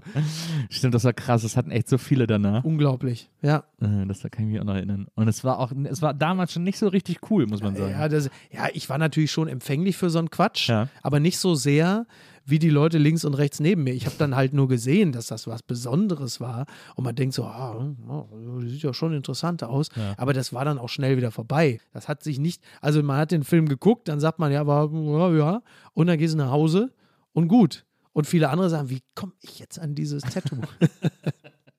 Aber du hattest ja quasi im, äh, äh, also Castro Brauxel, wie gesagt, äh, Ruhrpott, äh, großes Einzugsgebiet. Da hattest du ja dann, sagen wir mal, in der Zeit, als du dann angefangen hast auszugehen, natürlich auch eine Riesenauswahl Total, an, an ja. Ausgehmöglichkeiten. Ja. Also irgendwie Ja, von Dortmund bis Düsseldorf Wir sozusagen. haben sie alle ausgeschöpft. Also ähm, meistens war es Dortmund, Soundgarden, recht bekannter Klassiker, Laden, ne? mhm. Live Station, Dortmund Hauptbahnhof, auch äh, sehr gut. Orpheum, äh, Musikzirkus, also ganz viel Dortmund. Ja. Meistens Dortmund, manchmal Bochum, Planet. Äh, später, viel später auch gerne mal ins Riff, wenn man so Sachen wie Jimmy Eat World und so hören wollte. Ja. Ähm, war dann aber schon ein paar Jahre später, das war schon Anfang der 2000er. Ja, war, war natürlich großartig, aber es war halt einfach auch echt logistisch gar nicht so einfach. Also aus Kassel-Brauxel respektive Henrichenburg, also nochmal so, so sieben Kilometer vom Stadtkern entfernt. Du musstest dich ja meistens von Eltern fahren lassen Ja. oder die haben dich zumindest zum Bahnhof gefahren. Dann musstest du halt eine halbe Stunde, dreiviertel Stunde mit der Bimmelbahn irgendwie nach Dortmund. Das war halt echt immer ein Akt. Aber es war halt auch immer geil. Aber dann zurück, dann bist du natürlich bis mindestens 4 Uhr in dem Laden vielleicht auch eher fünf und dann fährst du mit der Bahn dann vom, also du musst erstmal vom so Soundgarden zum Hauptbahnhof latschen, sind auch wieder 25 Minuten, dann mit der Bahn äh, bis nach, meistens war es dann nur Dortmund-Mengede, da musst du dann an diesem Bahn, bist natürlich auch todmüde, Ja. auch langsam der Alkohol äh, verlässt den Körper wieder, Ja. dann geht es ja auch relativ schlecht Ja. Bist müde, willst eigentlich pennen, dann ist es vielleicht kalt und nass und dann stehst du an diesem verpissten Bahnhof irgendwo in Dortmund-Menge, da natürlich dann meistens mit zwei, drei Kumpels, der eine pennt schon, der andere kotzt irgendwo und dann kommt die nächste Bahn dann auch erst um 6 Uhr morgens. Das heißt, du hast dann vielleicht nochmal eine Stunde Zeit oder eine halbe oder eine Dreiviertelstunde. Und dann fährst du mit dieser Bahn dann zum Castrop-Rauxler Hauptbahnhof, den sie clevererweise mitten in die Pampa gestellt haben. Der ist dann so als der ist dann, also der ist dann genau in der Mitte. Also der ist äh, sowohl irgendwie vier Kilometer vom Castrop-Rauxler Zentrum entfernt, wo mein Cousin wohnt, und er ist vier Kilometer entfernt von Henrichenburg, wo ich wohne. Wo du sagst, das bringt niemandem was. Und dann sind wir dann meistens dann zu mir gelatscht, aber dann bist du halt auch noch mal vier Kilometer gelatscht, zu Fuß. Bist halt auch noch mal eine Dreiviertelstunde unterwegs Ja. und dann bist du halt im Bett, wenn 7.30 Uhr ist. So, ja. Aber, pff, das Aber der Abend halt immer wert. wert. Ja, das war es halt immer Der wert. Ne? wert. Gab auch selten was auf die Fresse. Dann, äh, ja, war, war immer, immer, immer gut. Also, doch zu der Zeit, ja, das war, das hat immer Spaß gemacht. Das war gut. Ja. Ich kenne das auch noch aus, in, aus Wesseling. Wir sind dann immer nach Köln. auf die Kiffhäuserstraße. Äh, da waren so in allen Läden am Wochenende eigentlich nur Wesselinge und ähm, in der Marotte vor allem. Guter Kneipenname auch immer noch. Ja. Und, äh, und wenn du dann die letzte Bahn nach Wesseling nicht mehr bekommen hast, dann musst du auch mit der ersten um sechs äh, fahren oder so. Und das ist ja immer mega ätzend. Horror, ey. Nein. Wirklich, ja. Also flächendeckender ÖPNV ist ja sowieso. Und wie gesagt, ich bin ja dann tendenziell sowieso eher Landkind mit den Bussen, die jetzt auch nicht wirklich äh, andauernd fuhren. Aber wir haben es ja dann, aber wir haben das echt häufig gehabt. Jetzt klingt man schon wieder wie alte Leute, aber es ist halt leider so. Äh, wir sind ja wirklich. ja auch alte Leute. Ja, na eben. Und wir sind halt echt ganz häufig von Partys einfach dann auch die sieben, acht Kilometer nach Hause gelatscht. So. Ja. Ich meine, im Sommer ist das ja auch geil, weißt du, du warst irgendwo und es war toll und du hast Spaß gehabt und bist dann auch nicht selten mit einer Truppe von Jungs und Mädels, alle noch euphorisiert. Dann geht die Sonne langsam auf. Dann hast du links und rechts vielleicht auch noch Felder. Die ersten Taxen kommen langsam so vorbeigefahren. Aber das ist ja schön auch. Ja. Das ist ja nicht nur Scheiße, das ist ja auch schön. Ja. Und das waren dann aber immer echt so Märsche, die haben dann auch anderthalb Stunden gedauert. So. Aber das war schon, war schon ganz gut. Ich musste sehr lachen. Letztens, ich war irgendwann vor zwei Jahren, war ich äh, mit Niki, also mit meiner Frau, waren wir dann äh, in Kassel-Brauxel auf dem Altstadtfest. und ähm, und dann äh, wa- waren wir dort halt eben, und wie gesagt, ich wohne ja nur schon se- seit längerer Zeit in Hamburg. Und dann Ja. bin ich wieder in meiner Heimatstadt, da bin ich auch gerne und oft, aber waren dann auf dem Altstadtfest und dann sind wir dann aber irgendwann so gegen halb drei haben wir gesagt, so jetzt Feierabend. So, und was machst du natürlich? Verlässt dieses Fest vom Marktplatz Innenstadt, also Alt, Altstadt, gehst raus auf einen Ring, in Anführungsstrichen, und gehst davon aus, du kriegst ein Taxi. Kriegst aber natürlich kein Taxi, weil als Großstadtmensch gehst davon aus, die kommen jetzt alle Nase lang, hast halt, du hast halt so die Ockerstunde, wo die halt alle vorbeifahren. Ist aber nicht so. Fluchst natürlich mit all dieser äh, Arroganz, die du natürlich als weggezogene Hase, ja, Kacke hier, was eine Scheiße, ne, Provinz, so was man so vor sich hin flucht. Und dann waren wir dann gerade so, so raus aus diesem Stadtkern, so Richtung Hauptstraße.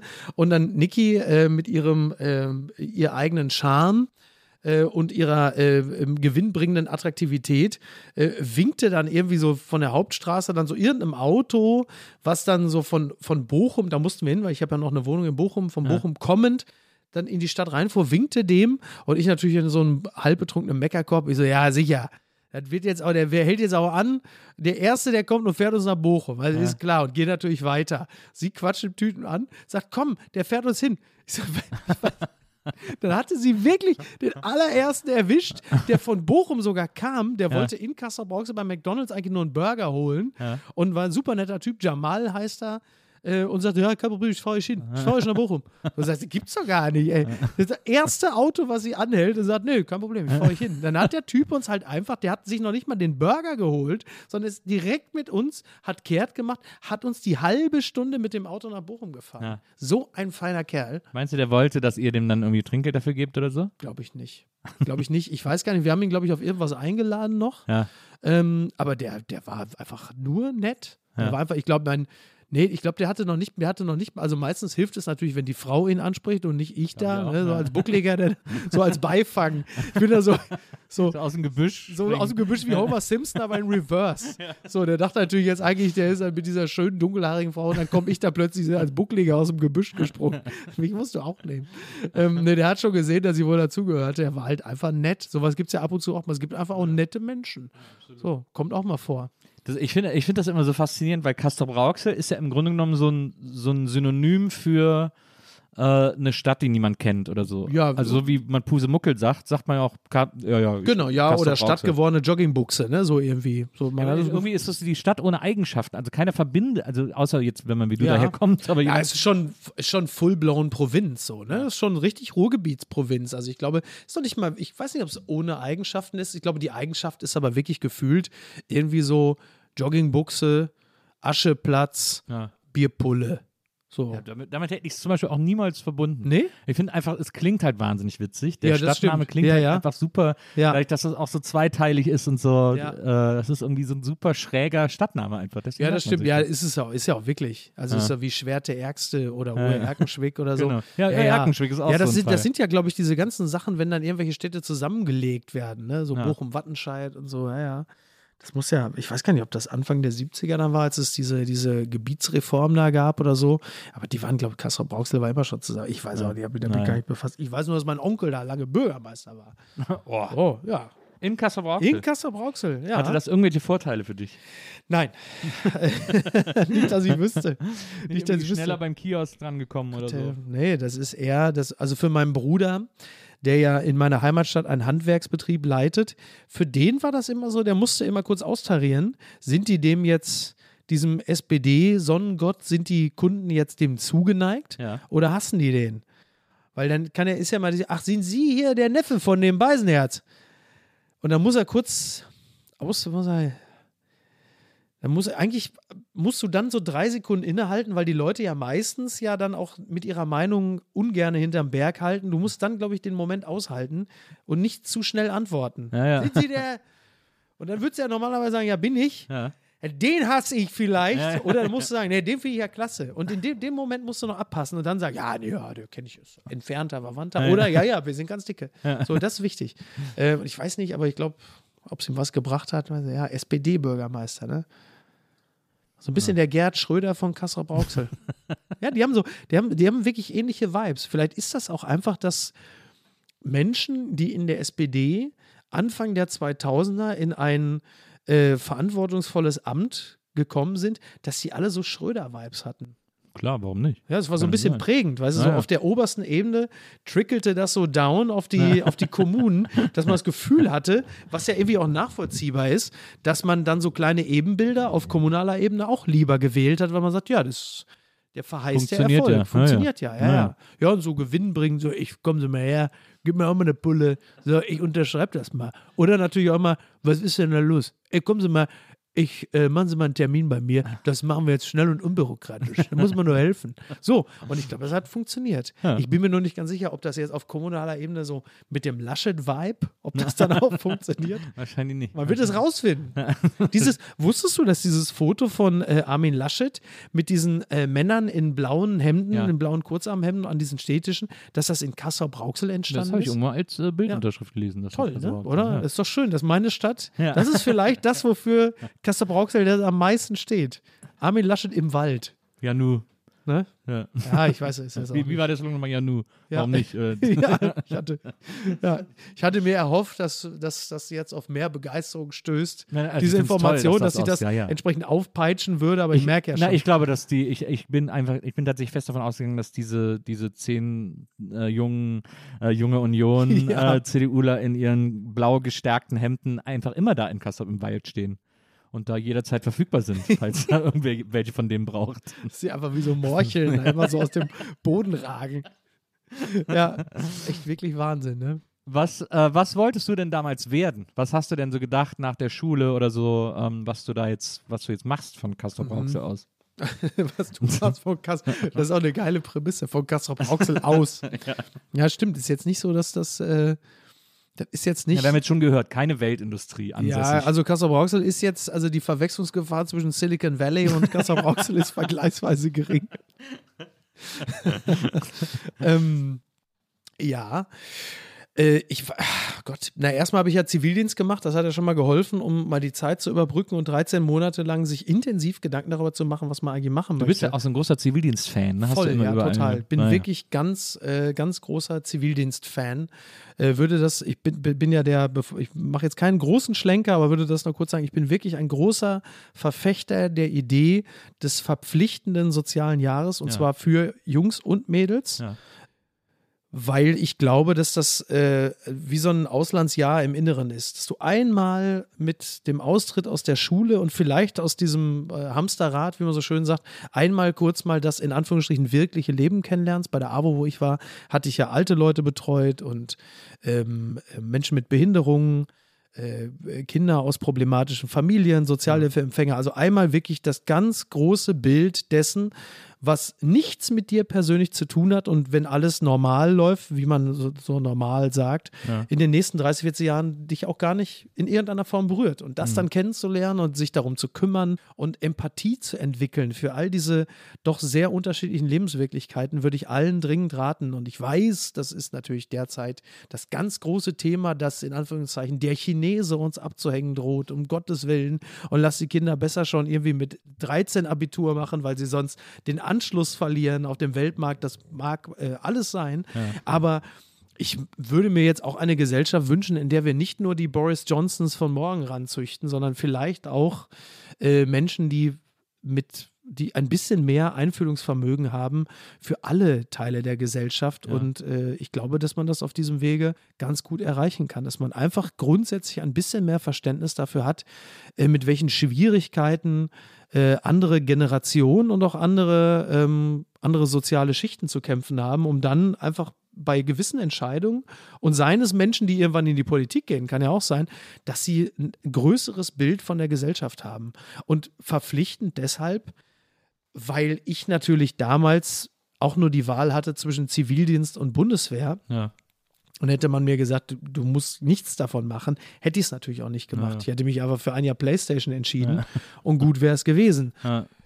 Der, äh, die Begeisterung für die Aufgabe, die wuchs ja erst ähm, innerhalb des ersten Monats. Hm. Hat aber dazu geführt, dass ich das dann auch wirklich mit Leidenschaft betrieben habe und mit, wirklich mit großem Verantwortungsbewusstsein auch gemacht habe. Also ich habe nie, haben nie krank gefeiert. Ich hatte, bin, bin irgendwie um, um halb sieben stinkbesoffen aus dem Club gekommen und wollte ähm, natürlich nicht sehr verantwortungsbewusst mich um sieben Uhr morgens dann mit Restalkohol ins Auto setzen und natürlich zu meinem Opa fahren und dem halt den Apfel schälen, der Schlaganfall. Wobei der war der Schlaganfallpatient.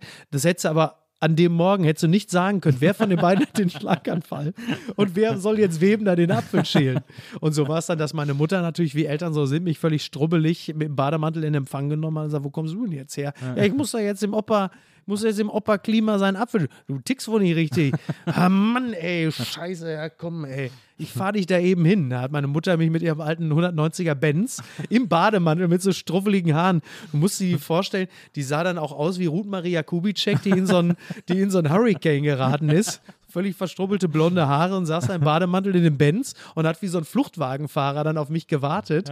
Aber sie hat gesagt, ja, also ausfallen lassen geht ja auch nicht. Ja. Naja. Äh, wo waren wir stehen geblieben? Ach so, ja, äh, Berufswunsch. Ach, keine Ahnung. ey. Ich habe dann nach dem Zivildienst erstmal so ein Semester äh, Sozialwissenschaften auf der äh, auf und an der Ruhr-Uni in Bochum studiert, habe aber glücklicherweise nach einem Semester bereits gemerkt, das ist alles nicht meins. Das ist nicht, das bin ich nicht und das macht keinen Sinn. Und dann äh, habe ich gedacht, komm, nimmst du mal dieses Medienhandbuch Köln. Dicker Wälzer, schreibst mal ein paar Be Bewerbungen. Du interessierst dich ja für sowas, weil ich sowas ja immer schon gemacht habe in irgendeiner Form. Äh, du wirst es ja auch gemacht haben. Irgendwelche SVHS-Videos drehen, Ja, ja. irgendwelche Cartoons produzieren, Hitparaden auf Kassette aufnehmen, der ganze Scheiß. Ja. Also mach doch was draus. Das war ja auch zu der Zeit von, du wirst es kennen, Viva und so. ähm, ein bisschen später. Und, ähm, und habe dann Bewerbungen geschrieben und habe dann aber äh, bei einem lokalen Radiosender in Herne angefangen. In Herne hatte ich mal einen Brief. Nee, ja, stimmt gar nicht. In Herford hatte ich einen Brieffreund, nicht in Herne. Ah, ja, nee, das ist schon ein Unterschied. Das ist Ja, schon Herford ist, 100, glaub ich, Westfalen, 100 Kilometer ne? entfernt. Ja, Ja. ist äh, Ecke Bielefeld so. Ja, ja, genau. Und habe das dann halt, habe gesagt, du machst, also um einen Praktikumsplatz zu bekommen, musst du ja schon mal ein Praktikum gemacht haben. Das ist ja leider bis zum heutigen Tage immer noch die, die Absurdität. Und, äh, und habe das dann in Herne beim Radio gemacht und das ging dann einfach wahnsinnig schnell, weil Radio einfach sich sehr schnell als genau das richtige Medium rausstellte. Und hab dann, äh, bin dann relativ schnell vom Radio in Herne, wo ich einfach wahnsinnig viel machen konnte und durfte dann zum, zu Radio NRW, was ja dann der große äh, Konkurrent vom WDR in äh, Nordrhein-Westfalen war und ist und konnte dann einfach wahnsinnig viel machen. Und das hat einfach unglaublich viel Freude gemacht. Eine wunderbare Spielwiese und bin dann dort auch lange geblieben, zehn Jahre fast.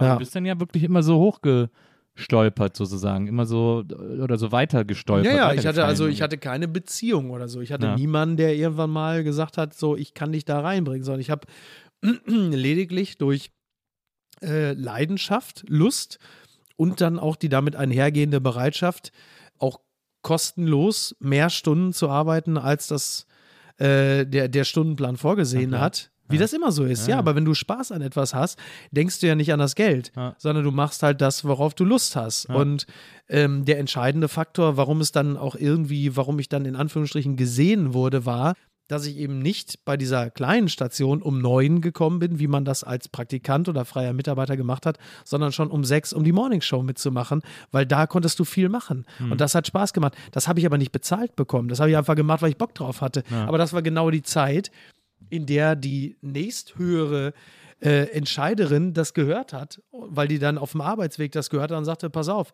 der ist ja ganz lustig, dein Herne, den holen wir jetzt mal zum Mutterschiff. Hätte ich das nicht gemacht, hätte sie es nicht gehört und dann hätte ich was ganz anderes gemacht. Ja. Aber das ist es ja immer. Also mach es nicht des Geldes wegen, sondern mach es, weil du Spaß dran hast. Im besten Falle äh, kommt das Geld dann äh, von ganz alleine. Es sei denn, du sitzt jetzt oder stehst vor Maschmeier und sagst, Herr Maschmeier, ja, gute Idee. Wie so ein Diese Handschuh. pinken Handschuhe. dann vielleicht nicht. Hast du, äh, wie, was mich auch immer interessiert hat, ist, ähm, also sind ja, du hast ja extrem viele Sachen gemacht, extrem viele unterschiedliche Sachen auch. Wie bist du, das habe ich mich immer gefragt, wie bist du eigentlich beim Dschungel gelandet? Ach, das ist eigentlich relativ schnell erklärt. Also es ist so, dass ich über den äh, Comedy-Preis, den ich äh, zumindest, naja, ich habe den seit 2004 äh, begleitet als Ja. Autor und äh, Jens Oliver Haas war damals noch Chefautor Ja. beim Comedy-Preis und ich war einer der Autoren, weil Atze hat es ja damals moderiert. Und, ähm, Weil du und mit Atze auch schon immer so eine Connection genau, hattest. genau. Ja. Atze war ja so meine Connection übers Radio ins Fernsehen. Ja. Und, äh, und Olli Haas, den habe ich damals kennengelernt über ähm, den Comedy-Preis und habe mit dem dann, wie man das so macht, an anderen Projekten gearbeitet. Und dann irgendwann ergab die Situation sich, äh, das muss ja gewesen sein, so 2009 oder so, ähm, dass er sagte, pass auf, meine äh, Kollegin Silke Lorenz, mit der ich die zwei, die, die zwei ersten Staffeln gemacht habe, kann nicht mehr und ich bräuchte jemanden, mit dem ich das zusammen mache, die Moderation schreibe. Hättest du nicht Lust? Und damals dachte ich noch so, boah, Australien so weit und ich habe ja damals noch, war ja noch fest angestellt beim Radio, das heißt, sie musste mir für diesen Job unbezahlten Urlaub nehmen. Ja. dachte so, boah, ey. Oh, ja, absurd eigentlich im Nachhinein, dass man darüber noch lange nachdenkt. Aber ich habe echt überlegt, so, das äh, sind drei Wochen Jahresurlaub weg und das ist echt. Hab's dann aber doch gemacht und natürlich nicht bereut. Das ist natürlich ein unglaublich toller Job. Olli Haas, äh, super Typ. Ähm, äh, damals noch Dirk Bach, Sonja Zietlow, tolles Team. Ja. Jetzt ist es ist die Konstellation eine etwas andere. Wir sind jetzt mittlerweile Jörg Über, ähm, Olli Haas und ich, dann äh, Daniel und Sonja. Trotzdem wunderbare Kombo. Es macht halt einfach unglaublichen Spaß nach wie vor. Also ich liebe das, äh, mache das wahnsinnig gern blicke nicht unkritisch auf die Entwicklung des Formates, ähm, weil ich schon das Gefühl habe, dass äh, wir uns in einer Situation befinden, in der man sehr genau schauen muss, ähm, welche Form der Formatentwicklung man ähm, künftig äh, einschlagen will. Ja. So, ob man da auch vielleicht den Weg von Konkurrenzformaten gehen möchte oder ob man sich nicht auf ursächliche Stärken besinnen will. Das habe ich ja nicht zu entscheiden. Ja. Aber es macht halt einfach total Bock. Ich liebe halt einfach das, dass man immer noch so eine Art late-nightiger Tarnkappenbomber sein kann. Und solange das der Fall ist, ist es gut. Wir hatten ja damals echt so, waren so ein paar Sachen äh, mit Wulf, den wir damals so drauf hatten, 2012. Und wir waren, das, da, das, das kann ich mir bis heute, können wir uns das zugute halten. Wir waren die Ersten, die äh, Karl Theo zu Gutenberg als Plagiator enttarnt hatten. Es war ganz lustig, weil wir hatten damals eine Geschichte, das äh, ganz, ganz absurd, weil Gutenberg äh, damals natürlich mit äh, drei Klöten gesegnet, stand dann auf irgendeiner Provinzbühne und musste sich über irgendwas auslassen. Ich weiß gar nicht mehr, woran es lag, aber hat dann so auch über das Dschungelcamp so, so weil sie auf so einer Provinz war, hey, ich bin Karl Theo Gutenberg und so, hey, ich werde irgendwann die Kanzlerin noch anscheißen mit Wirecard und äh, äh, Augustus, aber das werden sie noch sehen. Und ähm, ja, das Dschungelcamp, ich weiß gar nicht mehr, um wen es da ging. Irgendjemand war drin und dann machte er noch so ein paar flapsige Sprüche und dann machte er auch ein, zwei Sprüche, die aus der Sendung waren und die hat er so als seine Stimmt, ich eigenen. Gags Ja, stimmt, verkauft. mich. Und Ja. dann haben wir, und dann haben wir in den Folgesendungen ihn einfach als full-blown Plagiator immer dargestellt. So nach dem Motto, oder wie Karl Theo Gutenberg dann sagte, äh, die Welt äh, äh, oder und sie dreht sich doch, oder wie er, wie er sagte, ich habe einen Traum. Also es war klar dann ab da, jeden Tag, Karl Theo Gutenberg klaut einfach Zitate von anderen, Ja. um dann am Ende dieser Staffel festzustellen, dass, also das war, das fiel sogar noch in die Staffel rein, dass diese Doktortitelnummer kam.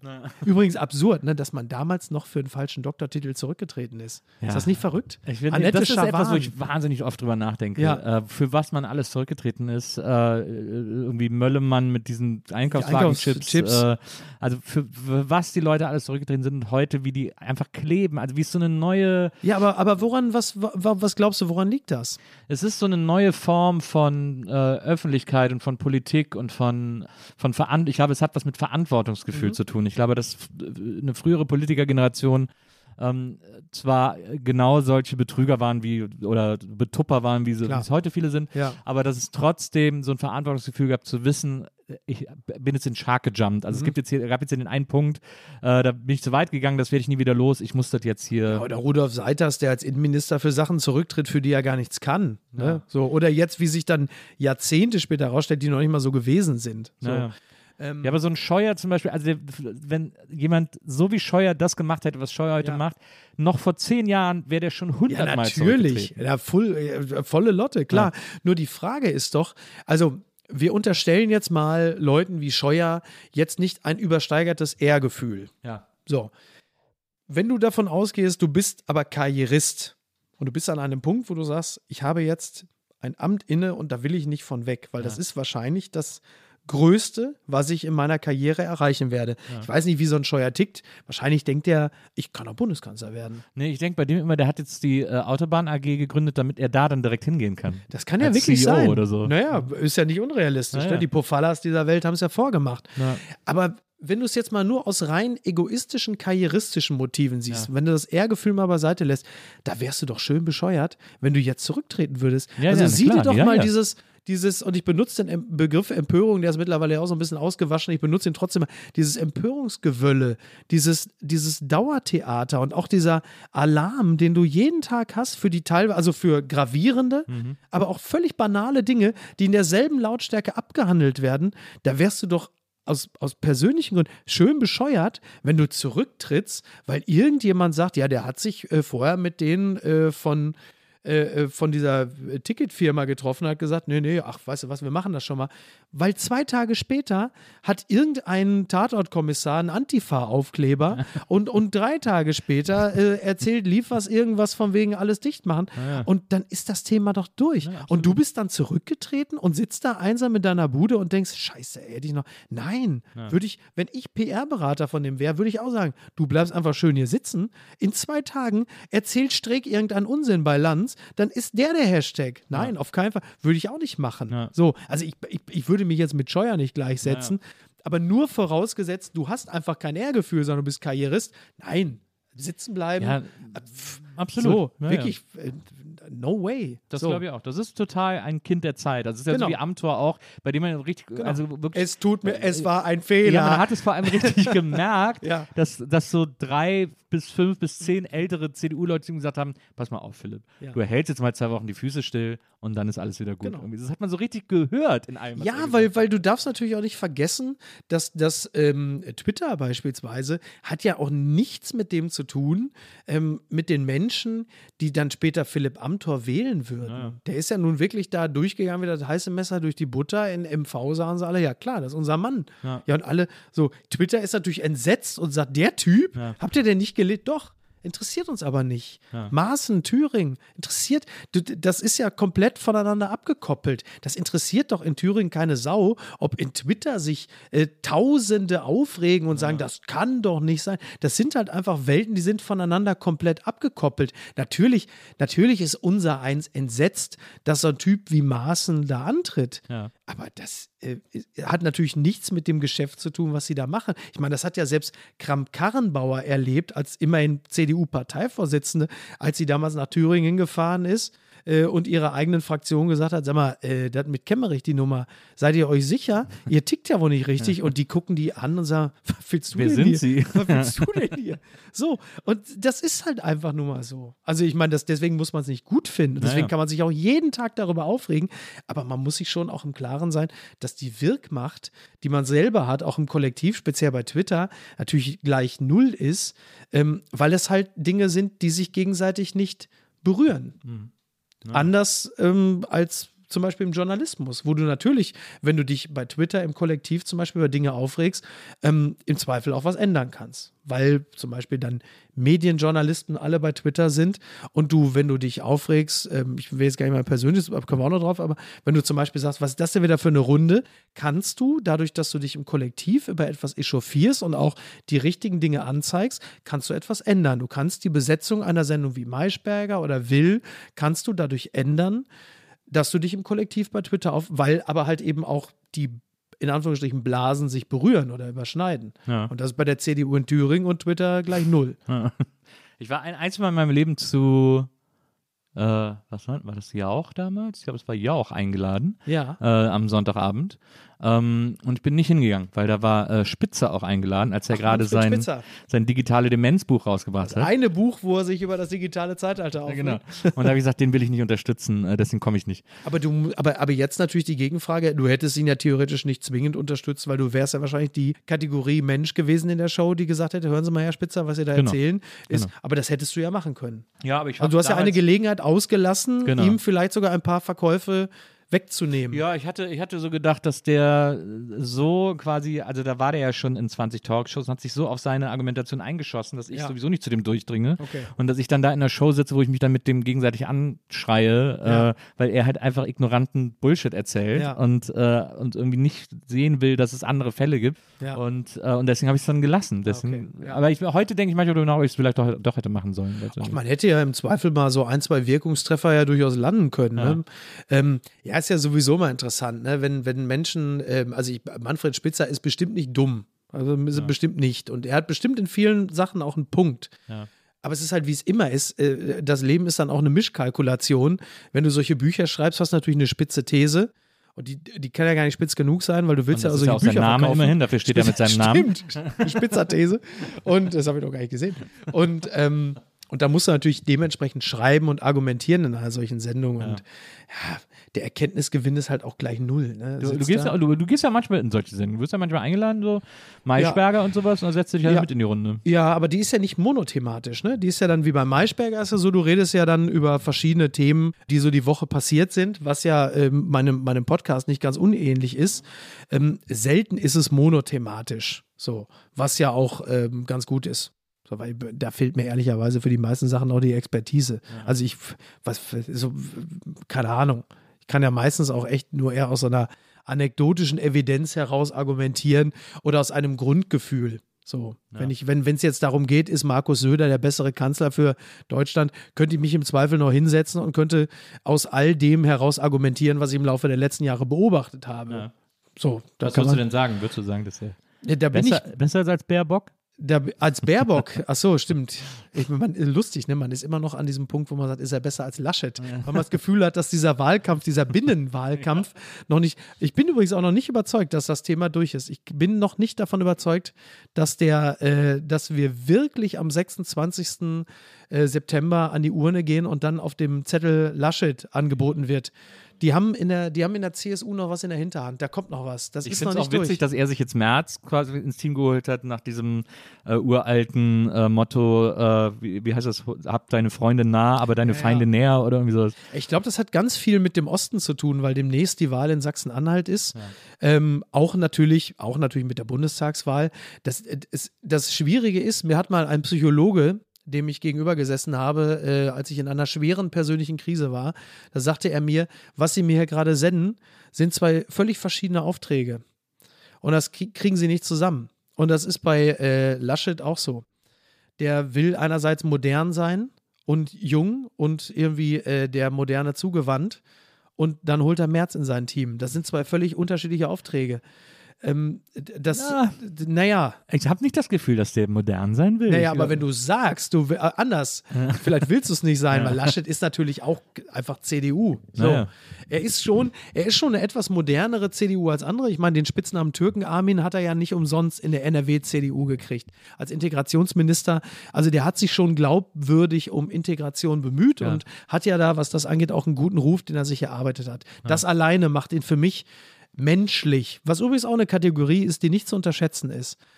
Aber dann holst du dir halt März dazu, weil du sagst, naja, ich will schon modern sein, nach vorne gehen und will das so, will diesen Sound auch, aber ich will natürlich auch die ganzen, die alten, Ja. Klammer auf, die junge Union, Klammer zu, nicht verprellen. Und äh, deswegen nehme ich mir März dazu. Und du hast halt einfach diesen fucking Wahlkampf im Osten.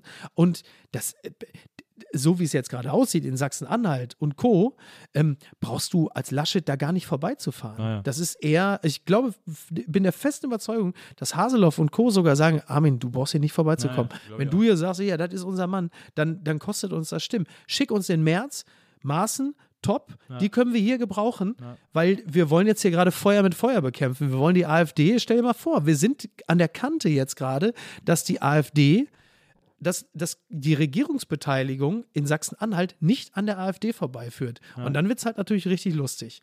Und deshalb ist das jetzt gerade so mit März und mit Maßen und so. Ich sage, das ist so ein bisschen wie bei der, wie bei so äh, Filmen, wenn du versuchst, die Kartelle in Mexiko zu besiegen und die CIA nicht mehr weiter weiß mit legalen Mitteln. Und dann holen sie aus der Schublade nochmal so ein anderes Handy, wo noch so eine Nummer drin steht. Und dann kommen die Typen, die du mit der Kneifzange nicht anfassen würdest, sagst, wir gucken weg und ihr macht das jetzt. Ja, ja. Und, ähm, und das wird noch interessant. Und Ja, das, das glaub ich auch. und das ist, glaube ich, der, der, der Punkt. Und ich- ich bin da, weiß ich auch nicht, ähm, ich glaube, wir werden am 27. September aufwachen und haben wahrscheinlich eine, aber eben keine grün-schwarze, sondern eine schwarz-grüne Regierung mit einem Kanzler Laschet, der es dann irgendwie dann doch wird, weil Söder sich die Zähne ausbeißt und äh, mit einem Superminister Merz. Ja. Und dann hast du halt Baerbock als Vizekanzlerin und vielleicht Außenministerin oder so. Auch interessant. Ja. Wenn Erdogan dann Baerbock da sitzen hat. Keine Ahnung. Und Cem Özdemir als Innenminister, das fände ich geil. Das fände ich geil. Ich glaube immer noch an eine Ampel, die, dass wir dann eine Ampel Ja, haben werden, ja. weil die FDP sozusagen, die muss sich jetzt natürlich an die CDU binden, aber die können nicht ein weiteres Mal Nee, Regierungsverantwortung nicht. übernehmen. Nein, das geht nicht. Das können die auf keinen Fall mehr bringen. Das ist ja für Linda auch wirklich, das hat ihn ja wirklich fast menschlich gebrochen. Genau. Dass er diesen Strate er dachte, dass, wie das so häufig ist, man denkt, da habe ich jetzt eine richtig geile Idee gehabt. Und drei Tage später äh, denkst du, ach du Scheiße, ey. Ich dachte, alle feiern dich dafür und alle sagen so, wie sagte Mehmet Scholl damals über Lothar Matthäus nach dem verlorenen Champions League Finale 99, ja, klassischer Verpisser. Da denkst du, oh, ich habe mir das anders vorgestellt. Hei, hei, hei, hei. Ja, das können die nicht Mindestens mehr nimmt mich machen. der weißrussische Botschafter noch in den Arm. ähm, Borchert.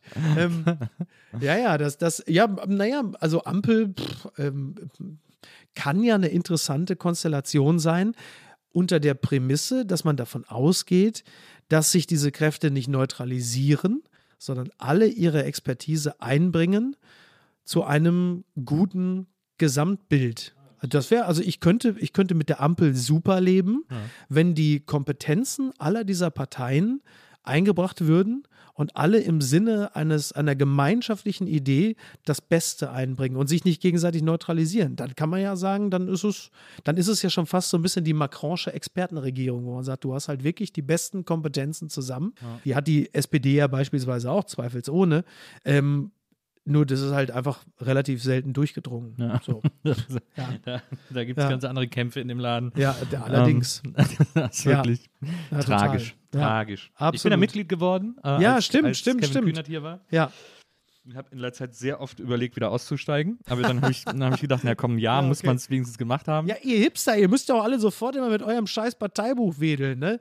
So, da kommt da so ein Kühnert, der seift euch ein. So. Bei dem Nee, weiß ja vor allen Dingen nicht, ist das rote Ding, ist das jetzt das, der Mitgliedsantrag für den FC Bayern oder ist das das Parteibuch der SPD? Ist ja beides rot. So, und dann schreibst du da und dann. Ja. Na, es gibt ja tolle Leute in der, in der SPD, in der CDU. Ja, in der natürlich CDU gibt es natürlich auch zwei, drei, aber in der SPD vor allem gibt es ja, und ich äh, bin so ein bisschen, mein Vater war immer so, äh, Ja. wenn er arbeitet, musst du SPD wählen, ne? War immer Ja, so, ist ja auch in immer Ordnung. seine Maxime irgendwie. Dein Ja. Onkel war ich SPD-Bürgermeister, bin, also ich habe die letzten, ich- das ist ja kein Geheimnis, ich habe seitdem ich wählen darf immer SPD gewählt. So, Ich bin den irgendwie das lasse ich mir auch von der SPD nicht kaputt machen. Genau, das ist wirklich das Problem.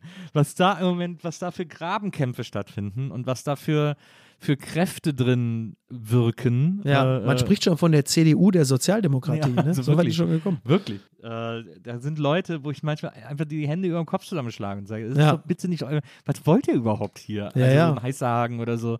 Ja. Also ganz viel so Seeheimer Kreis, wo man so denkt, so, okay, Jungs, why? ja, naja, klar, ne? Ja, aber das Ja, ist das- halt auch wieder so eine Twitter-Realität, ne? Ja. Das sind ja Leute, die haben ja, äh, äh, das ist ja wie dieser Brechtgen bei der FDP, die haben ja in Realita ja Nix zu einfach melden. nichts zu melden. Naja. So. Naja. Und es ist immer wieder erstaunlich, äh, dass die Leute ähm, dann auch so darauf zucken. Und du sagst, ja, mein. Naja. Also auch dieser Brechtgen bei der FDP, ich kenne den natürlich nur von Twitter. Ja. Und der, der, der schreibt dann irgendeinen Kappes, so nach dem Motto Frauen zurück an den Herd. Aber da siehst du auch dieses Selbsternährende am Medium Twitter, dass natürlich jeder ähm, also das Stöckchen springen ist ja, das ist ja so ein beliebtes Bild, Ja. aber sie sehnen sich auch nach dem Stöckchen. Es ist nicht nur so, dass einer das Stöckchen hinhält, sondern sie schielen auch links und rechts abseits des Weges. Kann ich, ich gehe jetzt besser da lang, weil die Wahrscheinlichkeit, dass einer mir ein Stöckchen hinhält, ist da größer. Ja, ja. Da kann ich drüber sprechen. Weil das ist ja auch dieses Reflexartige, dass man dann auf jeden Fall, weil du sagst, lass es doch, ich sag's ja, lustvolles Schulterzucken. Du musst doch nicht, weil irgendein Trottel bei Twitter schreibt, Frauen zurück an den Herd, musst du doch nicht einen riesen Fass aufmachen mit 10.000 und sagen, das gibt's doch gar nicht. Wo du sagst, ja, das ist eine Einzelmeinung von einem Deppen, der sich natürlich auch, äh, der sich natürlich freut. Und also, wa- was ist der Erkenntnisgewinn? Der ist natürlich gleich null. Ja. Null. Ja. Da denkst du, Ja, da bin ich auch mittlerweile besser geworden, da nicht mehr darauf zu reagieren. Ja, weil wirklich, ja, ärgern irgendwie, also auch diese, diese alles dichtmachen Scheiße. Also wie Ja. gesagt, ich hatte auch den, die, die Anfrage, da bitte um Gottes Willen eine Kolumne drüber zu schreiben. Und ich sage, warum? Ey, ich habe keinen Bock auf die Scheiße, wirklich. Mhm. Einfach keinen Bock drauf. Nervt. So, w- also auch da, lass, pff, so, uh, Naja, ja. kann ich verstehen. Ja. Bei der nächsten Gelegenheit schreibe ich natürlich wieder ein, das ist ja völlig klar. Aber wo wir schon mal bei äh, anstrengenden Diskussionen sind, Ja, das ist richtig. ähm, Ja. den, den Elefant im Raum. Ja. Ähm, du hast jetzt wirklich schon viel drüber gesprochen, über diese verunglückte äh, Ja. Talkshow, die letzte Instanz. Ja. Ähm, Gut, dass ich, gut, dass ich nach zwei Hellen darüber spreche. Das dem Also beim, nach dem, Ich reit dich noch mal nach, dem, richtig nach dem zweiten Hellen, nach dem zweiten Hellen erwischt du mich noch an dem Punkt, wo ich sage, äh, das war nix. Nach dem dritten Hellen natürlich, hör mal doch top. Ich sag, wie es ist. So, das in Deutschland. Man einfach nicht einmal nochmal. So, ja. Das war ja diese, das war ja diese, diese verunglückte Talkshow. Im Januar ist die, glaube ich, wiederholt worden. Wiederholt weil sie, worden, weil ja. sie im November irgendwie schon mal lief. Ja, der WDR war sehr unglücklich. Ja, muss man wirklich sagen. Und, ähm, und da warst du ja Teil oder bist du in so einen Shitstorm geraten. Es war so in dieser Show, dass da wahnsinnig viele Leute wahnsinnig viel Scheiße äh, ge- Das geredet ist, haben. äh, das ist, äh, das ist richtig. ja, also, also Zweifelsohne richtig. Thomas Gottschalk hat erzählt, er wäre auf einer Party als Jimi Hendrix verkleidet gewesen. Äh, Ja, das war natürlich so eine typische Gottschalk-Anekdote, Naja. äh, die natürlich ähm, an sich auch Blödsinn war. Also zu sagen, du, bist- du bist auf einer Party irgendwo in West Hollywood, wo, glaube ich, nur so Banker sind. Und du bist als Jimi Hendrix gegangen, dann entsprechend wahrscheinlich geblackfaced ähm, und weißt dann genau, wie Schwarze sich fühlen, ist natürlich Unsinn. Ja. So, Naja. wobei das noch zu der, zu der Form von Unsinn zählte, die natürlich in sehr Gottschalk-Manier vorgetragen noch so der, der mittelschwere Unsinn war. Wenn es nur So. das gewesen wäre, das ge- sozusagen, genau, dann wenn's nur hätte das man, gewesen wäre, wäre es ja. wahrscheinlich, aber, Ja. aber sei es drum. Und dann ging es äh, um, die, um das Z-Wort und Ja, um ja. die Paprikasauce. Ja, ja. Z-Wort sagt man übrigens auch nicht mehr, ne? Ach so. Ja, ja, Okay, ja, also dann ging es Ja. um, die, um die Paprikasauce. genau. Ja, Ähm, äh, und dann haben, und dann ist natürlich erwartungsgemäß, haben solche Galaxy Brains wie Big Brother Jürgen Ja. äh, eine, Ex- eine Meinung dazu gehabt, die man einem äh, Big Brother Jürgen auch zutraut in so einem Fall. genau, genau. Ja, ja, ist richtig. Ja, da, da wurden halt mehrere Sachen verhandelt, ne? Es ging halt um diese Paprikasoße und ähm, der, der, äh, der Tenor in der Runde war, äh, das haben wir immer gesagt und wir haben uns nichts dabei gedacht. Ja. So, und wie ich in der Sendung auch schon sagte, sich dabei nichts gedacht zu haben, ist ja noch kein Wert an sich, weil, Ja. Zitat auch aus der Sendungssprache, verändert sich, weil sonst wird man heute noch Spasti und Krüppel sagen. Ja. Das heißt, natürlich verändert man sich mit der Gesellschaft und übernimmt dann halt eben auch im besten Falle, bewusst wie man ist, ähm, neue Erzählungen und Begrifflichkeiten und lässt andere weg, weil man einfach sagt, übrigens auch, nicht- also, und da, das habe ich, das ist ja nicht ganz unwichtig, wenn du es schon nicht bis ins Letzte durchdrungen hast, warum das wichtig ist, Ja. wenn es dich keine Kraft kostet, dann mach's doch einfach Genau. trotzdem. Ja, genau. Wenn so viele Menschen sagen, es beleidigt mich, es Ja. verletzt mich, lass es doch. Und das, das wollte ich, das habe ich da ja auch schon gesagt, aber wenn du es schon bis ins Letzte nicht verstanden hast, dann mach's doch einfach trotzdem nicht, weil es gibt ja offensichtlich eine signifikante Anzahl von Menschen, die sagen, das verletzt uns. Und ist die Anstrengung, es unbedingt sagen zu wollen, nicht größer, als zu sagen, ja, dann ist es halt Paprikasauce. Ist doch wirklich, es, äh, so. Ich habe es ja eh nicht, das ist ja auch der Witz. Ich habe das, ich habe ja auch, auch in der Sendung, gesagt, ich komme mir schon vor wie Peter Hane, dass man über so einen Scheiß diskutiert, weil das natürlich für mich, ich habe mich darüber ja immer lustig gemacht, dass der so ein Kackbuch über das Thema schreibt. Für mich war das kein Thema, das ist auch, es wurde zu meinem Thema. Aber natürlich sitzt du da und denkst, worüber wird hier diskutiert? Lass es doch einfach. Ich muss allerdings ehrlicherweise sagen, und das wurde mir tatsächlich erst äh, im Nachhinein klar, ähm, ich war mir der gesamten historischen Bedeutung des Begriffes nicht bewusst. Ich wusste, dass er abwertend ist, Ja. deswegen habe ich ihn auch einfach nicht benutzt oder nicht mehr benutzt. Ja. Ich wusste aber tatsächlich nicht um die gesamte historische Aufladung des Begriffes, übrigens halt eben auch der Formulierung Z-Wort. Ja. Das ist mir im Nachhinein erst klar geworden. Insofern sorgen solche ähm, E- Empörungswellen ja auch durchaus für einen Erkenntnisgewinn. Ist ja nicht so, ist ja nicht so, als würde man dann da rausgehen und einfach sagen, die, die, die sind alle böse. So ist es ja auch nicht. Das insofern gibt es schon einen gewissen Lerneffekt. Und das sind so, das sind so Momente, dass ich, mein, mein, also einer meiner größten Fehler war natürlich, dass ich dann bei der Abstimmung, ist es notwendig, den Begriff umzubenennen, habe ich halt einfach äh, dann halt eben auch diese scheiß rote Karte umgehen. Es hätte theoretisch auch grün sein können. Es war so, ich habe ich hab da ja mehr oder weniger schon Argument, ich habe im Grunde, das ist der Witz bei der Sache, ich habe ja argumentiert, warum es sinnvoll ist, es umzubenennen. Und in dem Moment würdest du also sagen, ja, habe ich wie so ein Schöffe gesagt, ah, komm, nee. Und das ist so, so ein ganz komisches Grundgefühl, ähm, dass du in so einer Runde entwickelst, wenn du da sitzt und bist eh schon der Einzige, der dagegen argumentiert. Und, ähm, und irgendwann an einem gewissen Punkt bist du dann so wie in so einer Runde, wo du sagst, ah, ich will jetzt auch nicht weiter stören. Das ist ganz, ein ganz komisches Gefühl. Dann, und das ist nicht äh, bei Milski, äh, klar, ne, so. Und, und ähm, bei Janine, die ist nett und die ist wirklich eine ganz nette Person und hat natürlich einen unglaublichen, also ist natürlich auch Unsinn erzählt worden, klar. Aber sie hat natürlich auch, also einen unfassbaren Shit abbekommen, Ja. wo man zumindest mal die Frage stellen darf, ob das, ob das in einem Verhältnis zu dem steht, was gesagt wurde. Und bei Gottschalk ist es echt so ein bisschen so, du sitzt da und denkst, ah, jetzt ist, bist du einmal in der Sendung mit und dann willst du auch nicht weiter stören. Weißt du, da sitzt der große Thomas Gottschalk und willst auch nicht weiter so als Querulant auffallen und aus falsch verstandener Höflichkeit heraus drehst du dann diese Karte, weil du denkst, ja, notwendig, so. Du willst denen dann auch gefallen oder gef- so, weil du denkst, also jetzt auch und, und dehnst dir den Begriff so notwendig im juristischen Sinne. So, hätte man jetzt zum Beispiel gefragt, ist es richtig, dass man über eine Umbenennung nachdenkt? Da hättest du gesagt, ja, natürlich ist es richtig. So, aber es ist aus dem Moment heraus so, Münzwurf, scheiß Idee, falsche Entscheidung getroffen. Dann sitzt du da und holst dir natürlich die äh, Kritik dann auch zurecht ab. So, also Kritik, die Kritik holst du dir zurecht ab. Alles andere, was dann mit einhergeht, diese, äh, aber das ist dann halt auch Teil dieser Dynamiken, was dann an Unterstellungen äh, das dann nach sich zieht. Ähm, also, pff, ja, das ist dann auch äh, Classic Twitter. Also bis zum heutigen Tage kannst du dann immer noch mal irgendwelche Kommentare drunter lesen, wo du sagst, ja, es ist jetzt ist mir klar, dass dir das jetzt auch noch mal ganz wichtig ist, noch mal so eine besondere Pointe da. Da ist ja noch kein Mensch drauf gekommen. Und wenn dann meine Frau dann Nachrichten liest, wie kannst du mit einem Rassisten ins Bett gehen, wo du sagst, ja. oh ja. Ja, aber ich, also ich, ich fand das so interessant, weil ich, äh, also ich meine, du fandst ja, also ich meine, wir fanden es ja alle doof und scheiße und Ja. das, äh, du ja selber auch und ähm, ich fand es so interessant, weil ich äh, sofort mir vorgestellt habe, da äh, gesessen zu haben, so wie Ja. du da in dieser Runde Ja. gesessen hast.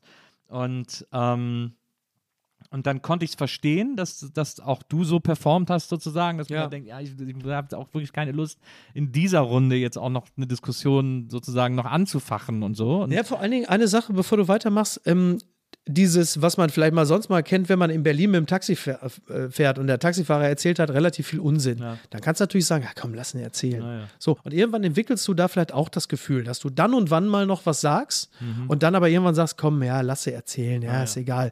Das kannst du dir aber im Fernsehen natürlich in einer Sendung, die ausgestrahlt wird, nicht erlauben. ja, absolut. In einer Unterhaltungssendung bist du immer noch mal ein paar Grad bräsiger als in einer journalistischen Diskussionsrunde. Da hast du eine wesentlich größere geistige Schärfe, weil du sofort immer weißt, da geht es um gesellschaftlich ähm, und gesellschaftspolitische Dinge, die verhandelt werden. In einer Unterhaltungssendung, hey, wir wollen doch alle ja nur ein bisschen. Und das macht, dich ein, macht dich ein paar Prozent dümmer, als du eigentlich bist. Und äh, diesem äh, Zauber, möchte ich fast sagen, bin ich auch erlegen. Ja. Und ähm, das, ähm, ja, und wie gesagt, also die Kritik ist insofern nicht unberechtigt. Ob sie dann in der Lautstärke, in der Quantität und Qualität angemessen war, darüber kann man dann äh, Wochen später diskutieren.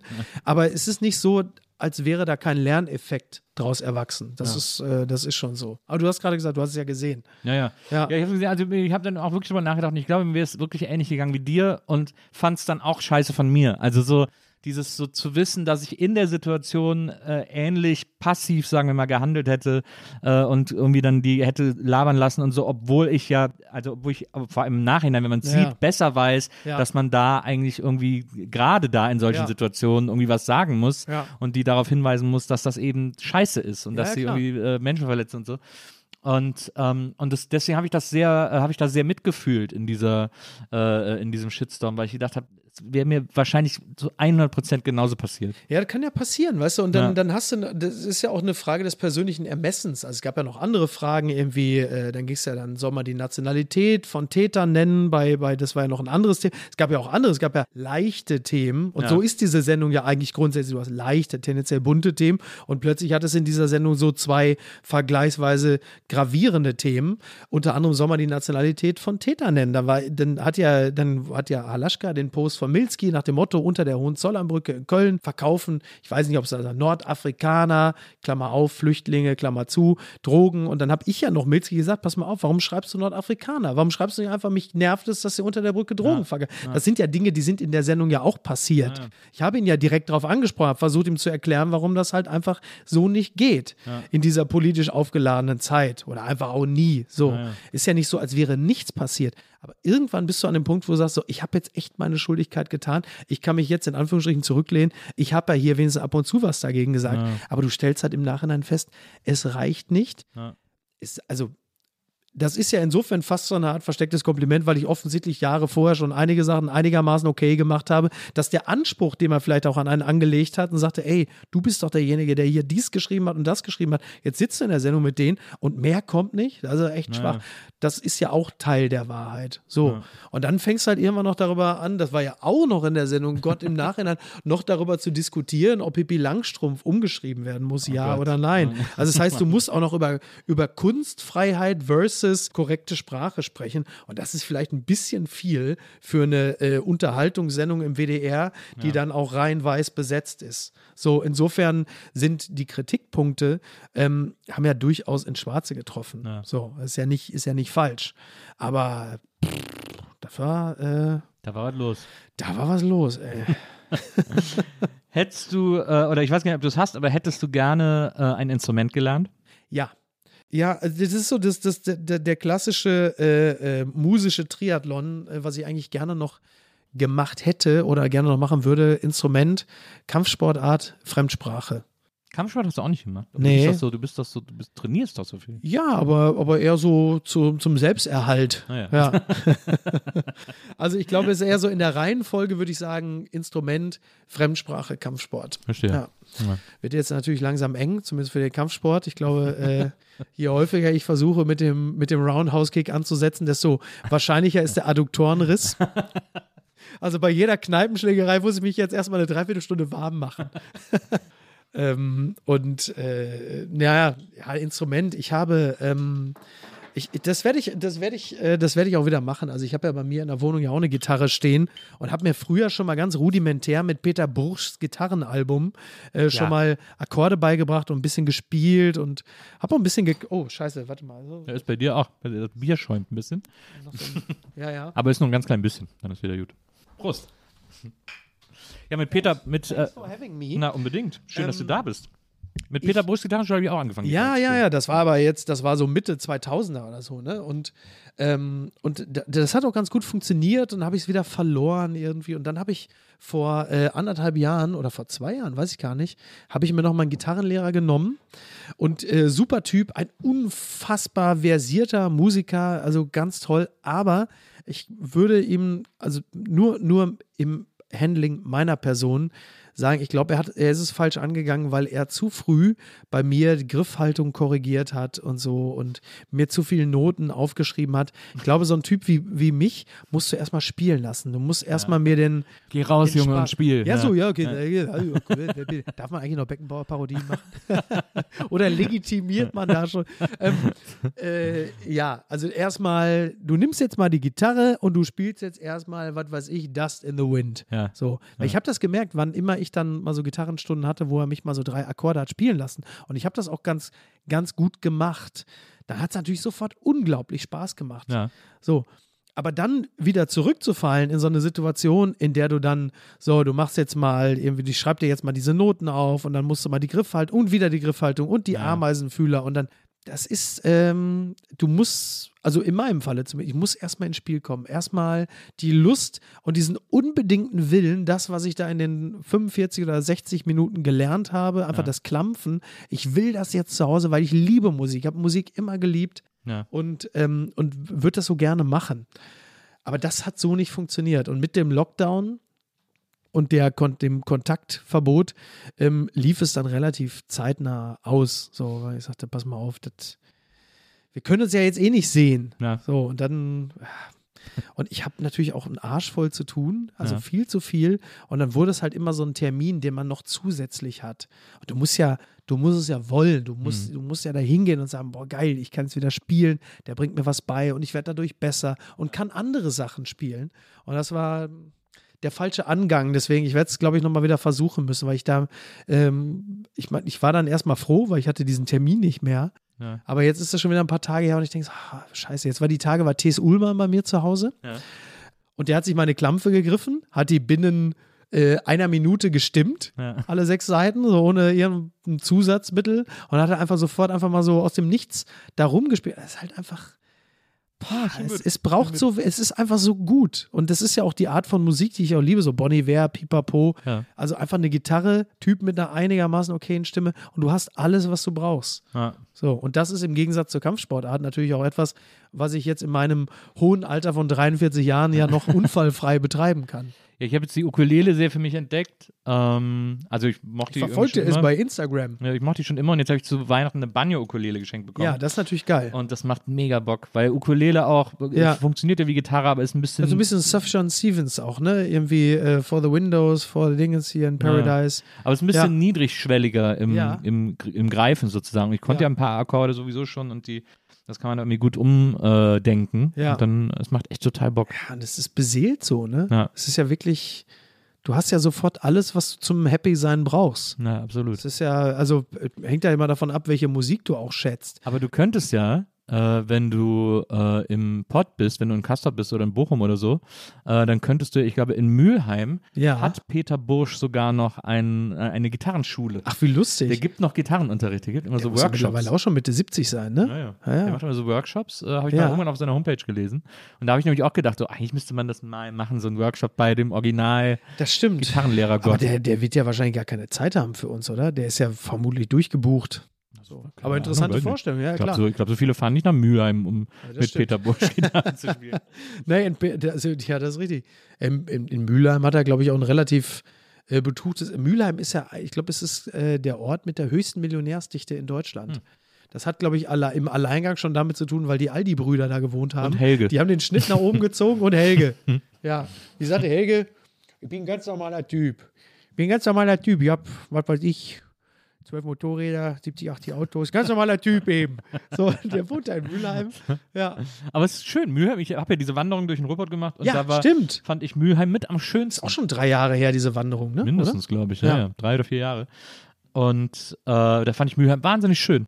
Da habe ich echt gedacht, boah, ist ein richtig schönes Fleckchen. Ja, Ja, die hier, war ich in der Altstadt, hatte ich ein Hotel und so, das war echt ganz zuckersüß. Ja, ist da. wirklich, wirklich sehr schön. Ja. Naja, ach du, es gibt ja eben ein paar schöne Ecken im Ruhrgebiet. Es gibt ja auch äh, den Essener Süden, ich glaube, es ist der Süden, ähm, der ja, wenn ich mich nicht irre, sogar an Mülheim grenzt. Oh Gott, ich Ja. möchte jetzt nicht geschlagen werden. Äh, wahnsinnig schön, auch mit der Ruhr, die da durchfließt und so. Ja. Ja, schon, schon nett. Sowieso, das Ruhrgebiet ist jetzt nicht, also du bist ja durchgewandert, du wirst wahrscheinlich ein paar fürchterliche Ecken gesehen haben. Naja. Ähm, Aber es gibt auch wirklich ganz viele schöne Ecken Absolut, das stimmt. Ich wollte es noch, ich wollte es noch mal machen mit dem Fahrrad. Ja. Weil das Wandern hat schon dafür gesorgt, dass ich mir nichts mehr genauer angeguckt habe, weil du dann nicht Ja, mehr ja. extra laufen willst, Genau. sozusagen. Ja, ist mit dem Fahrrad einfacher, weil du nimmst natürlich dann nochmal, ähm, ich, ich hatte das irgendwann auch mal vor Jahren an irgendeinem, ich glaube, es war sogar irgendein so ein Ostersonntag oder so. Da war ich gerade zufälligerweise in Bochum in meiner Dependance und mir war langweilig. Das war damals, als, mir noch, als ich noch Tage hatte, an denen mir langweilig war. und dachte so, ach, äh, mein Kumpel Björn hat mir gerade so ein Mountainbike verkauft. Das muss ja auch mal nutzen. Und da bin ich dann irgendwann so ähm, in Bochum so ein bisschen rausgefahren. Und nach zehn Minuten war ich in der Gegend, das sah aus wie in Südfrankreich. Und ich dachte, was ist denn? Holy crap, du bist doch hier in Bochum. Ja. Da bin ich so Richtung äh, irgendein Stausee und dann an der Ruhr entlang. Das war wunderschön. Ganz toll. Siehst du? Jetzt unterhalten wir uns über das Wandern, über das Radfahren. Daran merkt man auch wieder. ja, wirklich wahnsinnig alt geworden. Na, aber, Aber- äh, das ist bei mir meine, meine, ich, ich, ich, das, das ist leider auch so. Oder zum Glück, man ist ja im besten Falle umarmt man ja die Lebensphase, in der man sich befindet. Und ich äh, hadere damit ja gar nicht, sondern im Gegenteil, ich, ich nehme mich selbst in den Arm und sage, es ist doch alles gut, so wie es ist. Und äh, zu, zu meinen größten Freuden zählen derzeit zwei Dinge. Also wenn man mal Kind und Frau mal, ne, das ist ja eh klar. Ich bin ja, wir sind ja nicht bei Markus Lanz, sitzt ja kein Publikum da. Ich bin ja nicht Andrea Kiewel und sag, das Wichtigste sind leuchtende Kinderaugen, sondern ähm, mein größtes Glück ist mittlerweile A, Sonntagmorgens, ich stehe auf, so gegen kurz nach acht. Ja. Da mache ich Radio 1 an. Ich bin ja glühender Radio 1-Fan. Äh, mache mir eine Tasse Kaffee, setze mich im Bademantel in den Sessel, äh, Sessel und lese Zeitung. Manchmal gucke ich mir auch eine Wiederholung vom Traumschiff an, von 1980 oder so oder 81. Toll. Und sitze einfach über Stunden, trinke Kaffee und lese Zeitung. Ja. Fantastisch. Ja. Großes Glück Nummer zwei. Hamburg ist ja nicht arm an Parks und an Bänken. Entweder sitze ich im Park oder auf so einer Bank an der Alster oder Elbe, lese ein Buch und wenn die Sonne so die, so die Nachmittagssonne mir ins Gesicht scheint, dann kann es passieren, dass ich einfach mal so eine halbe Stunde wegdöse. Und ich bin so glücklich dabei, denke so, also wirklich totglücklich. Ja. Ich genieße das so sehr Ja, und bin herrlich. so, so zutiefst zufrieden. Und das ist natürlich äh, nicht schlecht, weil das immer noch besser ist, als entweder, äh, ich weiß nicht, ob es besser ist, aber es ist anders, als jetzt irgendwie mit drei Pillen im Berghain bis Montagnachmittag zu tanzen Wahrscheinlich auch gut. oder bei Mr. Porter für äh, 1800 Euro zwei Balenciaga-Jacken zu kaufen. Auch das kann sehr glücklich machen. Ich weiß noch nicht, ob es nachhaltig ist. Weißt du was, ich, äh, eines, eines der Dinge, die ich extrem vermisse, auf, äh, und etwas, weswegen ich hoffe, dass diese Pandemie-Sache bald vorbei ist und wir alle uns wieder frei bewegen können, Ja. äh, gibt es eine Sache, auf die ich ganz stark hoffe und die ich mit am meisten vermisse, und das ist Kirmes. Ach ja, okay. Ich liebe Kirmes so sehr. Ja, und, ja. Die, und die tun mir so leid, weil das sind gerade die ärmsten Schweine, glaube ich. äh, neben anderen armen Schweinen äh, äh, ganz, äh, ganz zuvor. Das, weil die natürlich auch zu der Kategorie zählen, die mit als allerletztes wieder äh, auf ein Öffnungskonzept hoffen darf. Ja, und die haben ja sowieso nie viel Kohle, weil die ja sozusagen extrem viel ausgeben müssen für diese Buden. Ja. Also so ein Autoscooter kostet ja irgendwie eine halbe bis Mio irgendwie, äh, wo du dann auch noch Personal zahlen musst. So. Also die haben, und deswegen wohnen ja im Wohnwagen neben ja. ihrem Ding, weil da einfach Ja, nicht stimmt. mehr viel übrig bleibt Ja. zum Leben am Ende des Tages. Also sind ja oft dann auch so Dynastien äh, mehr Ja, oder ja. weniger. Ritter, Aber- ne? Familie Ritter und so. genau. Ja. Aber haben keine Kohle, haben aber jetzt so ein de facto Berufsverbot, weil es nirgendwo aufgestellt werden kann. ja. Ähm, und aber da, wo sie stehen, da verdienen sie auch irgendwie nur noch einen Euro am Tag. Irgendwie. Ja, Also ich, ich kann das insofern tragisch. ein bisschen mit beurteilen, als ich ja äh, unweit vom Heiligen Geistfeld wohne und da ist ja immer der Hamburger Dom. Ja. Naja. Und das ist ja, ähm, das, wenn du versuchst, äh, regelmäßig ein Kind ins Bett zu bringen, Ja. dann fängst du auch schon mal an zu fluchen, weil beim Hamburger Dom jeden Freitagabend Feuerwerk war. Immer. Ah, ja. Und dann, dann ist das Kind gerade am Pennen und dann geht aber um 22 Uhr aber dermaßen äh, silvesterartig der Alarm los. Du fluchst natürlich und ähm, man hat aber als Einzelner jetzt auch nicht ganz so viel Gestaltungsspielraum. Äh, wenn du in Hamburg die Polizei anrufst, dann machen sie mal ein Feuerwerk aus. Eher nicht. Ja. ja, ja, das stimmt. Ja, ja, Kirmes. Ja, interessant. Ich, ich bin gar nicht so ein riesen äh, äh, davon, kann mich allerdings, wie man so schön sagt, durch die Kinderaugen, kann ich mich äh, dann auch dafür begeistern, wenn das Kind dann irgendwie dann mit dir auf den Dom geht und dann das fahren möchte und dies fahren möchte, dann macht es auch wieder Spaß. Aber es gab doch im Ruhrpott immer die, eine der größten Kirmesse Deutschlands, glaube ich. In, in Kranger Kirmes. Kranger Kirmes, Ja, ja. genau. Ja. Ja, ja. Ja, das, das habe ich, da war ich nie. Ja. Ich, ich, ich war da dann nur irgendwann, als ich dann bei diesem Ra äh, Lokalradiosender Herne 98 Ja. war, habe ich natürlich dann ähm, 14 Tage lang von der Kranger Kirmes berichtet. Kirmessplitter nannte sich das so im Rahmen so einer äh, äh, auditiven Illustrierten und habe dann immer davon berichtet, was dann gerade los ist. Das war interessant. Dann sprichst du natürlich mit der Polizei, die erzählen, wie viele Leute da was auf die Fresse gekriegt haben.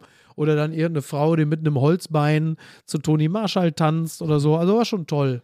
War, oder sprichst dann mit der Familie Ritter, die dann erzählt, dass die äh, SchaustellerInnungen jetzt in diesem Jahr haben sich durchgesetzt und dann ist aber, und die Attraktion des Jahres ist natürlich, was weiß ich, keine Ahnung, wir machen jetzt auch mit VR-Brillen irgendwas oder so, was man so gemacht hat dann damals.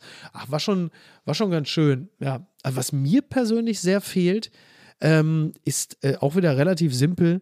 Ähm, Fußball spielen gehen. Also mit Freunden Ja. auf eine Wiese Fußball spielen gehen. Einfach pölen, wie man so im klassischen Sinne pölen geht. Äh, mit 10 Leuten, mit 15 Leuten, so einfach auf eine Wiese. So, Ja. Ich mache das ja seit, also ich habe ja verschiedene, ich habe mir, das ist ja mein, mein bestes Netz. Deutschlandweit ist ja so ein Fußballnetz. Also egal, ob ich in Berlin bin, in Hamburg, in, im Pott, in Köln, ich kann immer überall irgendwo Fußball spielen gehen. Ja. Das ist sehr gut. Ja. Und äh, dieses Gefühl, gerade jetzt zu der Zeit im Frühling, ähm, normalerweise, wenn man sich durch diesen Winter gequält hat, weißt du, du stehst da natürlich auf dem Feld in kurzen Hosen bei Schneeregen äh, und machst dann halt deine 90 Minuten und rennst und frisst dir den Arsch ab und wirst ja dann belohnt irgendwann so ab März, April mit Ja. diesem herrlichen Wetter, der Geruch von Gras, so richtige, richtiger Rasen in der Ja. Nase und dann bist du verschwitzt nach 90 Minuten. Ich renne ja auch viel, noch, noch.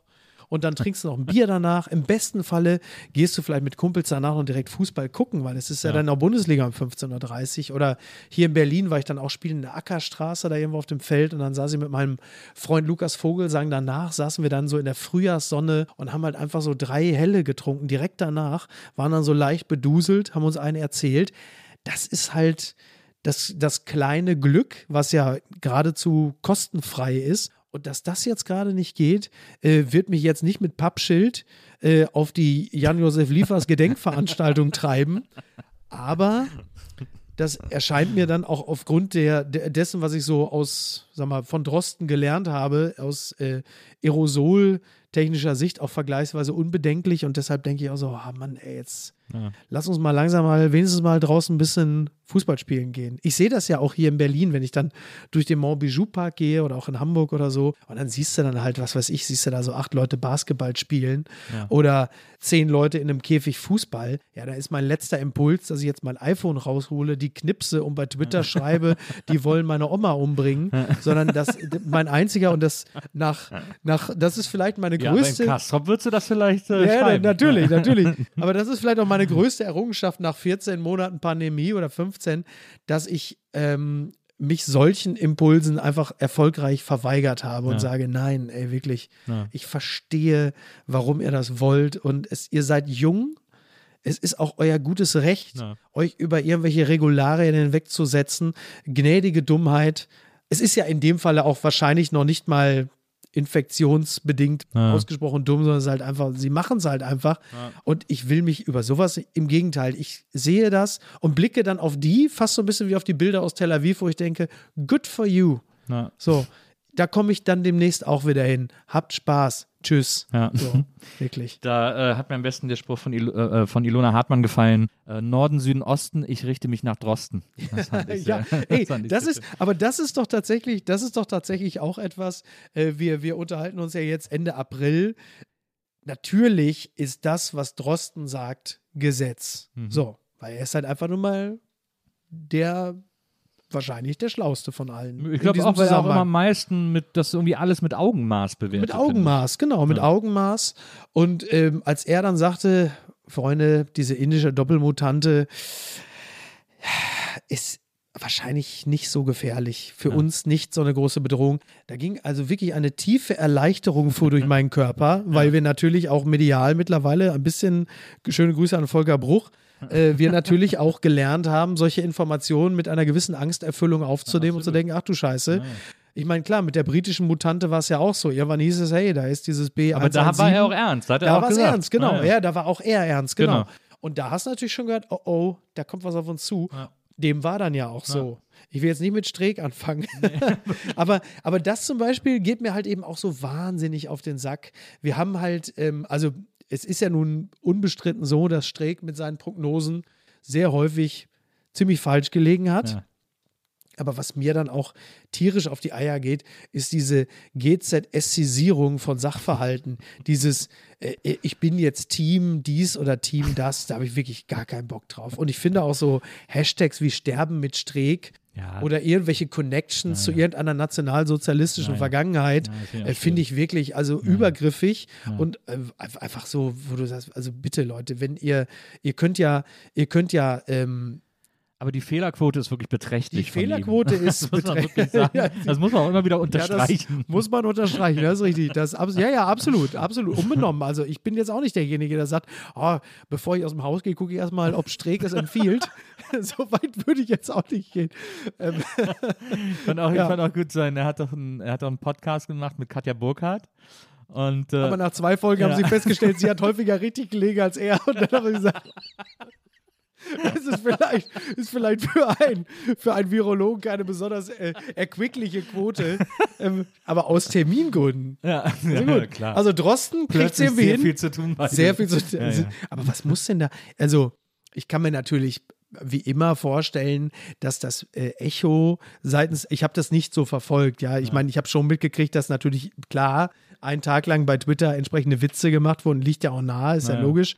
Ähm, ist auch übrigens völlig in Ordnung, ja. Also ich will jetzt nicht anfangen, immer mich über Twitter zu beschweren. Ja, ja, Ich liebe ja Twitter, wenn sie gute Gags machen, Mhm.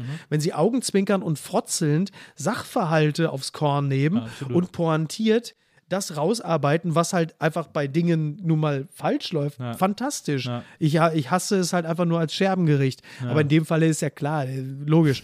Ähm, aber ich würde gerne mal wissen, was dazu geführt hat, dass sie gesagt haben, wir machen es nicht weiter. Wir gehen jetzt mal davon aus, sie hätten es zeitlich einrichten können. Was war dann der Grund, warum sie gesagt was haben sie, oder anders, was haben sie denn erwartet, was passiert? Ja, ja, das Dass alle in die Hände klatschen und sagen, endlich Ja. Expertise von Streeck. Ja, da habe ich mich auch gewundert. Es schien wirklich so, also dass sie auch so schnell aufgegeben haben, schien Ja. ja dann im Nachhinein wirklich so, dass sie es quasi für, den, für die Pressemitteilung gestartet haben. Und dann, Ja. Wenn die raus ist, ist es ja sofort uninteressant quasi. Ja, ja, ja, aber das ist, also, Das war super weird. ich meine, selbst Kekulé hat ja einen nach wie vor gut laufenden Ja. äh, Podcast. Ja. So fliegt so ein bisschen unterm Radar durch, Ja. weil er eigentlich meistens, also er wird ja selten zitiert.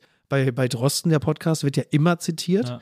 Ähm, bei Kekulé nicht, aber du siehst ja in den Charts ist er immer ziemlich weit oben. Das heißt, die Leute haben ja auch ein Bedürfnis, sich zu informieren. Das ist ja selbst nach, wie gesagt, anderthalb äh, oder eineinhalb äh, Vierteljahren ja immer noch da, dass die Leute, ich, ich weiß es ja auch, ich habe es ja, ich habe es ja mitgekriegt, ich glaube, so viel kann man verraten, als ich bei Maischberger in der Sendung war, da haben die gehört, dass ähm, das Konkurrenzprogramm bei Lanz, das Lauterbach da sitzt, da haben die alle schon die Hände beim Kopf zusammengeschlagen, weil sie wussten, das wird keine gute Quote.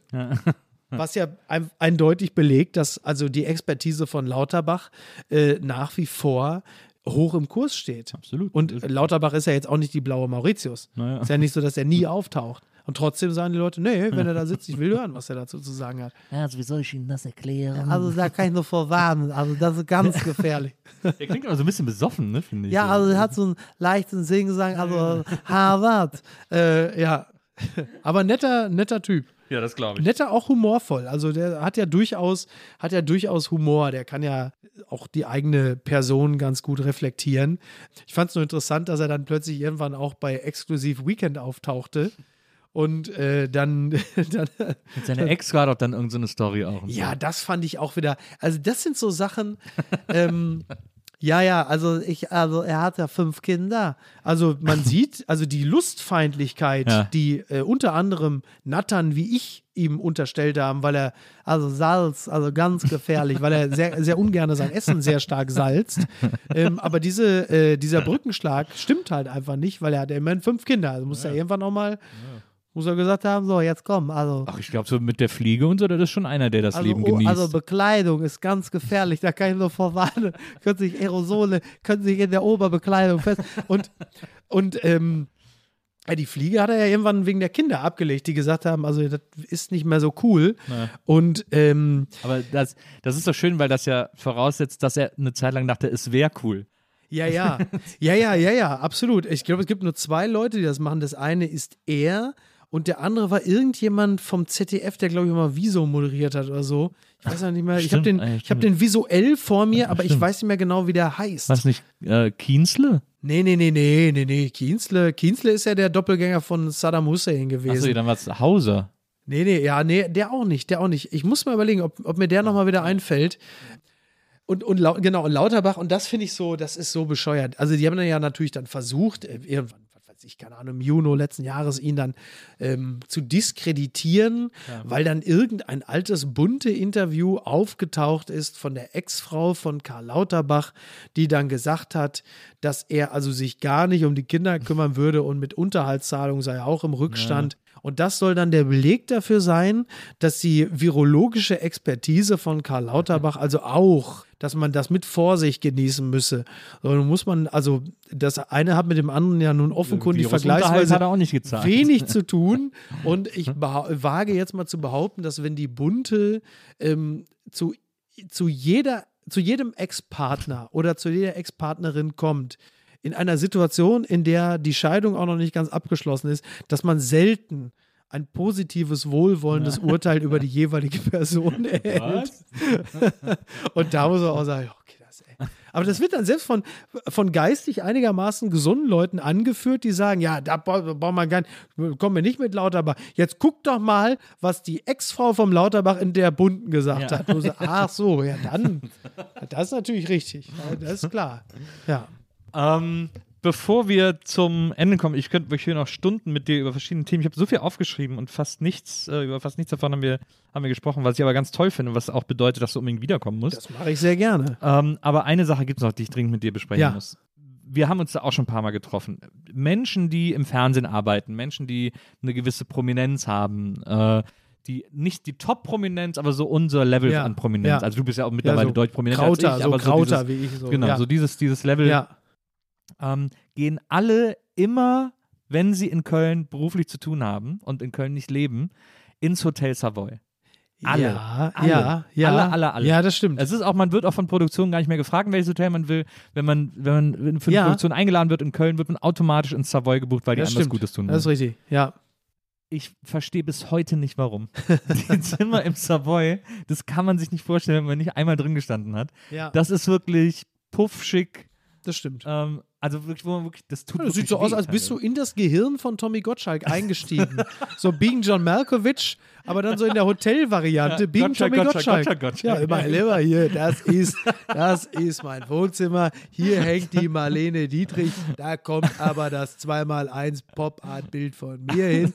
So, ähm, ja. Ich verstehe es nicht. Ich, Ja. Also äh, klar, alle sind in der Bar, deswegen gehen alle hin, weil sich da alles an der Bar trifft, aber Ja, das ist so ein Automatismus, glaube ich. Ne? Also in meinem, in meinem Falle hat es damit zu tun, ähm, bei mir ist das ja mittlerweile auch schon so das 20. Jahr wahrscheinlich, dass ich da bin, Ja. ähm, weil die, also ich finde die Einrichtung tatsächlich auch wirklich, also sie, sie ist, also es gibt keine Kongruenz mit dem, wie ich mich zu Hause einrichte. es gibt ja sogar. Es gibt auch nichts, was ich mitnehme. Ich würde nichts klauen. Äh, es also gibt ja sogar auf der Rückseite vom Savoy am Eigelstein. ja, Äh, haben die ja Shop. sogar einen Shop. ja. ja, ja, ja, das ist richtig. Das ist richtig. Das ist absolut richtig. Also es wirklich, aber du kannst, also du musst dir keine Sorgen machen. Ich würde nichts mitnehmen. Ja. Also die müssen wirklich, ich bin da, also den Pfad der Legalität werde ich dort nie verlassen. Ähm, gleichwohl ja. Sind das fantastische Hoteliers, die, ähm, also die Familie Ragge, die das Hotel ja führt, inklusive äh, des, des Personals, die dort auch schon lange sind, Mhm. Ja. auch ein wichtiger Faktor, Ja. sind, ähm, die, die beherrschen die Hotellerie aus dem FF, die sind fantastische Gastgeber, die kümmern sich, die wissen über dich Bescheid, die wissen wahrscheinlich auch über deine Familienverhältnisse Bescheid, die wissen auch, wann deine Tochter Geburtstag hat, die kümmern sich, du fühlst dich da gut aufgehoben und viele dieser Nomaden, noch mehr als ich, brauchen ja auch so eine Art familiären Halt. Ich brauche den gar nicht zwingend, aber ich werde natürlich auch gerne freundlich behandelt Ja, ja. und habe auch nicht ungern das Gefühl, man weiß, wer du bist. Jetzt nicht im Sinne von äh, Autogrammkarte, man weiß, wer du bist, aber die erkennen dich wieder. Die sagen, schön, dass sie wieder da sind. Ja, ja. So, und äh, ich glaube, das ist für viele wahnsinnig wichtig, sich bei dieser Ersatzfamilie gut aufgehoben zu fühlen. Die wissen, was du trinkst, die wissen, was dich persönlich umtreibt, die haben vielleicht auch mal was gesehen, was du machst. Hey, Mensch, der Herr Dingenskirchen, dieser Tatort war ja ganz toll. Herr Liefers, jetzt machen Sie sich keinen Kopf. Nächste Woche ist das vorbei. Nein, nein, lassen Sie mich, lassen Sie mich. Sie wollen mich auch chippen. Jetzt gehen Sie mal auf Ihr Zimmer. So, so halt.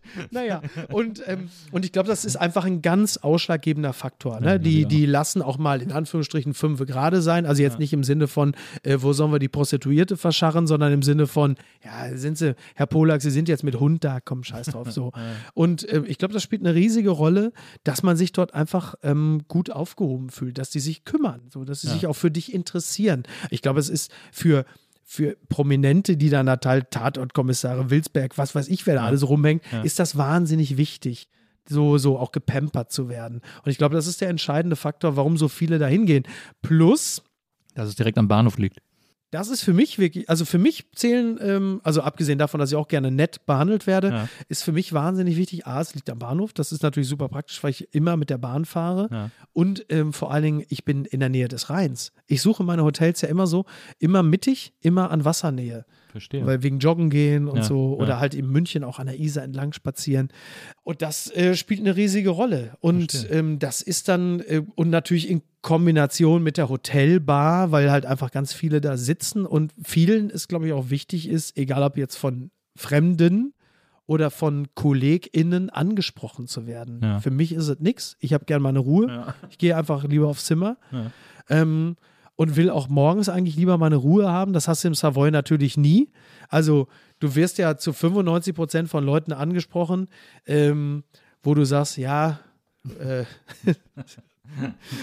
ich wusste gar nicht, dass du aus dem Container schon wieder raus bist.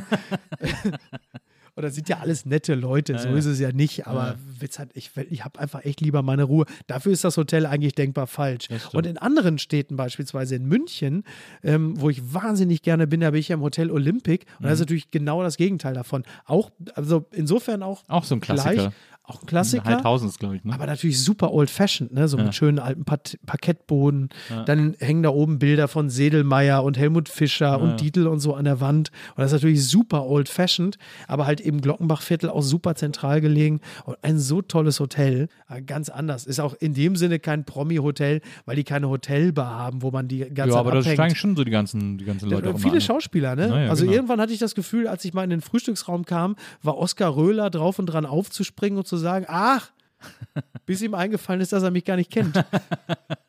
Aber er machte so einen leichten Satz. Ich, mal, ich war mal im Olympic, da war ich Anfang 20 ähm, mit meiner damaligen Freundin und dann ähm, sind wir irgendwie ins Bett gegangen und so und äh, ja, irgendwann lagen wir da und dann plötzlich raschelt's irgendwie und rüttelt's an der Tür Ja. und plötzlich steht ein Becker. nee, ein komplett ein dicker, komplett nackter Mann mitten im Zimmer bei uns und guckt sich so um. Und Okay. wir beide gucken uns so an. Achso, das heißt, die Tür war nicht abgeschlossen? ja, die, die ist nämlich mit Klinke da im Ja, ja, ja, Hotel. das die stimmt. Türen sind da alle mit Klinke. Ja, das wir hatten stimmt. vergessen abzuschließen. Ja. Der stand mitten im Zimmer, hat sich umgeguckt und ist so erstmal aufs Klo gegangen. Ach, das auch noch. Ja, ja. Und dann kam er wieder raus, hat wieder geguckt und ich dann so, du, ich glaube, du bist hier falsch. Ja. Und der so, ich sag, ja, du bist in unserem Zimmer. Boah. Und dann ist er einfach wieder gegangen. Das war fast so eine Jurassic Ja, aber Park-Situation. Das Krasse ist vor allem, dass wir haben dann wirklich tagelang darüber nachgedacht, dass der dann einfach halt nur die ganze Nacht nackt über den Hotelflur gelaufen ist, bis er Vermutlich. irgendwann mal in seinem Zimmer gelandet ja, ist. Jahre später hat er unter dem Namen Oliver Polak mit mir das Lachen der anderen gedreht. Das war, äh, das war Hotel Olympic. Ich finde, ich gehe in Köln mittlerweile sehr gerne ins äh, Circle. Das finde ich. 25 äh, auch- aus, das ja. ist, ja, das da, da sehr charmante Ja, äh. Führung, Rezeptionsführung auch und so. Ja, das stimmt, das ist ein Aber da gibt es halt natürlich auch keine Bar, aber da ist man mitten im Friesenviertel. Gibt es da keine Bar? Nee, ne? Ja, die haben oben das, die haben ja das Nulas, heißt Ja. glaube ich, ne, sehr, sehr lecker. Ja, sehr gut. Das ist doch, ist doch, ein, äh, ist doch das Ding jetzt hier, das Neni, ne? Nee, genau. ja, Neni, genau, ja, ja, genau, klar. ja. Ja, super Essen. Und dann hat man aber halt gleich Friesenviertel, also hat man ja Pef, Ja, ja. Pefken und so, die ganzen Stimmt, guten Bars stimmt, alle vor der Tür. Ja, das, das ist sehr gut. Also 25 Hours, da, da bin ich ganz gerne. Ich habe so bestimmte Faktoren, warum ich dann so ein Hotel gerne ansteuere. Also äh, das, das mag ich auch gerne. Ich äh, mag es vor allen Dingen so in den Frühlings- und Sommermonaten, weil du da oben bist auf so einer Art Dachterrasse. Das ist nett. Ist ja in Berlin genauso im Bikini. Ähm, und ich bin in Berlin immer ganz gerne ähm, unter anderem, also da gibt es noch zwei kurze, kurze Anekdoten. Ich bin auch ganz gerne im Hotel Zoe. Äh, das ist ja direkt hier große oder kleine große Präsidentenstraße. Ah, ja. Da, wo das Mont Bijou ist, was Ja. ich auch sehr mag, die Ja. Ecke, da hänge ich immer rum. Und im Zoe ist immer so, in den Sommermonaten, ich liebe es, weil die, äh, da wo ich bin auf der Etage, haben die so große Velux-Fenster, Ja. so in der Dachschräge, direkt über dem Bett. Naja. Und wenn du Sommer hast, dann hast du natürlich sofort direkt diese frühlingshafte sommerliche Luft direkt Ja. über dem Bett. Und es erinnert mich wahrscheinlich einfach daran, weil mein Kinderzimmer damals auch so eine Dachschräge hatte mit so einem Velux-Fenster. Und ich glaube, es ist so ein bisschen so der, das Aroma der Kindheit, was dann so kommt, Ja. wenn du morgens wach wirst, so um 7 Uhr. Ja. Und dann kommt diese leicht kühle, frühlingshafte Luft. Das ist einfach, das, das macht halt einfach happy. Ja, die, zirku- die Luft zirkuliert auch durch so Dachfenster Ja. irgendwie sehr speziell sozusagen. Ja, total, ja. total. Und das andere, das war ganz gut. Ich war auch ganz gerne im Gorky Apartment. Ja. Ähm, super Hotel, sind ja ganz tolle, super schicke Apartments. Äh, da war es halt nur so, da war ich bis vor einem Jahr oder anderthalb. Und dann irgendwann äh, postete äh, Niki, meine Frau, postete ein Foto aus diesem Apartment, äh, weil die hatten im Badezimmer, ein großes Badezimmer, ein riesen Badezimmer, wahrscheinlich 25 Quadratmeter, toller Boden, Badewanne mitten im Raum, Waschbecken, aber die, äh, die Toilette war vom Rest des Badezimmers nur unterteilt durch eine Glastür. Das heißt, du konntest von der Badewanne deinem Partner beim Scheißen zugucken. Und dann schrieb sie halt, äh, wie sie so ist, auf Englisch, schrieb sie äh, so nach dem Motto irgendwie bla bla bla, so schön das Zimmer und das Badezimmer und prunkvoll es sein kann. Äh, nevertheless, there is still a glass door in front of the crapper. und dann schrieb der Social, und das sind andere Leute, als die unten an der Rezeption, weil die sind wahnsinnig nett und auch Ja. rührig, ganz Ja. tolle Leute, super Ja. nett. Aber das Social Media Team ist offensichtlich ein anderes. Und die schrieben sofort, ja, so auf Englisch natürlich alles. Ja, da muss man sich mal besser informieren, bevor man hier Fake News in die Welt setzt und so. Was natürlich, aber, sie hat ja recht. du ja. bist halt so. Es gibt natürlich zwei Türen, die trennen das gesamte Badezimmer Ja. ab vom Rest des, ähm, vom Rest äh, des, des Apartments. Ja. Aber wenn du im Badezimmer bist, ist dann halt einfach da eine. Glastür zwischen dir und dem Scheißhaus. Und das hat sie dann halt so, ja, you can, you can tell whatever you want. There's still a glass door be- behind the crapper. Und so- also, und daraufhin, Frau, geboren in Teheran, sagte, da gehen wir nicht mehr hin. Fatwa. Direkt eine Fatwa ausgesprochen. Und, und, und das Lustige, war, weil ich bin so gerne da gewesen und ich kam dann so und sagte, da gehen wir nicht, das ist jetzt die, da gehen wir nicht mehr hin. Da gibt eine Fatwa, ich verbiete dir, du gehst da auch nicht alleine hin. Wenn ich nicht in der Stadt bin, gehst du da nicht hin. Und ich wieder so, weißt du, oh Mann, ey, das war so schön da. Jetzt hab ich da, oh, oh Mann. Da muss man. Aber die ist äh, zurückgezogen, die Fatwa. Die haben wohl ein neues Social Media Team. Ah, ja. Die haben Ich wohl dachte, jetzt, sie jetzt endlich blickdichte Türen, aber. Nee, das nicht. Nee, das nicht. Sie haben lieber das Social Media Team ausgetauscht. Die Glastür bleibt das Social Media Team. Na, aber das ist, das ist übrigens ähm, auch ein bisschen wieder der Zeitgeist. Äh, Im Grunde genommen wieder so, da schließt sich die Klammer. Ja, Die Scheiße bleibt dieselbe. Du musst nur andere Leute finden, die es besser verkaufen. das stimmt. In München. Schöne Grüße an Andi Scheuer an dieser Stelle. gibt es eigentlich in München, bin ich früher immer ins Hotel Rizzi, das habe ich geliebt. Ich weiß aber nicht, ob es das noch gibt. Oben am, in der Prinzregentenstraße. Nee, war es Prinzregentenstraße? Nee, Maria-Theresia-Straße. Ja. Äh, oben quasi direkt am Rand von äh, Heidhausen, wo es den Berg runtergeht ins, ins Tal. Ja. Ähm, da war das Hotel Rizzi, sehr kleines, inhabergeführtes Hotel, wo dann Okay. so alle Zimmer anders eingerichtet waren und so. Ah, okay. Da war ich wahnsinnig gerne. Aber Okay, es ist, schön. Philly gibt es vielleicht auch nicht mehr, war in den 90ern. Ich glaube, äh, das wenn da einmal. Corona über alles drüber gegangen ist, wird es einige Sachen nicht mehr geben. Das stimmt. ne? Hauptsache uns gibt's noch. Hauptsache uns gibt's noch. Ähm, ich freue mich, wenn du wiederkommst. Das war Das ein mache ich sehr riesengroßer gerne. Spaß heute. Ja. Und äh, vielen Dank an Lisa, die war heute unsere Producerin. Ja, Lisa, äh, vielen Hat hier Dank. so lange jetzt ge- ausgeharrt, während Ja. die zwei alten, weißen, privilegierten Ja, Männer da kann man äh, wirklich- über Hotelzimmer gesprochen Ja, haben. da kam wirklich einiges zusammen, das ja, stimmt. allerdings muss Ja. sagen. Aber ähm, es war ein ganz großes Fest mit dir, Micky. Es hat mich sehr gefreut. Vielen Dank für die Einladung. Sehr gerne. Der bin ich, der bin ich sehr gerne gefolgt. Ja, voll gut. Ich freue mich aufs nächste Mal. Ja, gerne. Und äh, liebe ZuhörerInnen, ich freue mich auch auf euch beim nächsten Mal hier bei der Nils Bokeberg Erfahrung. Bis dahin, macht's gut. Tschüss. Ciao. Die Nils Bokeberg Erfahrung. Von und mit Nils Bokeberg. Eine Produktion von Pool Artists. Team Wenzel Burmeier, Lisa Hertwig, Maria Lorenz Bokeberg, Frieda Morische und natürlich Nils Bokeberg.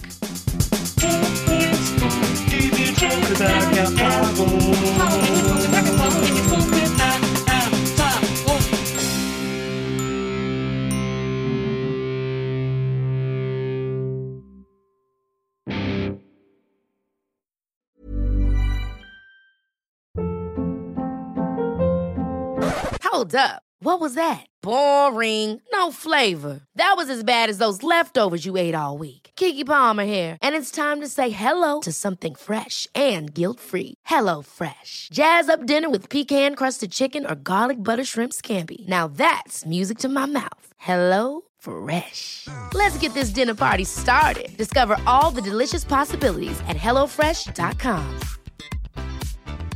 Even when we're on a budget, we still deserve nice things. Quince is a place to scoop up stunning high-end goods for 50 to 80% less than similar brands. They have buttery soft cashmere sweaters starting at $50, luxurious Italian leather bags, and so much more. Plus, Quince only works with factories that use safe, ethical, and responsible manufacturing. Get the high-end goods you'll love without the high price tag with Quince. Go to quince.com/style for free shipping and 365-day returns.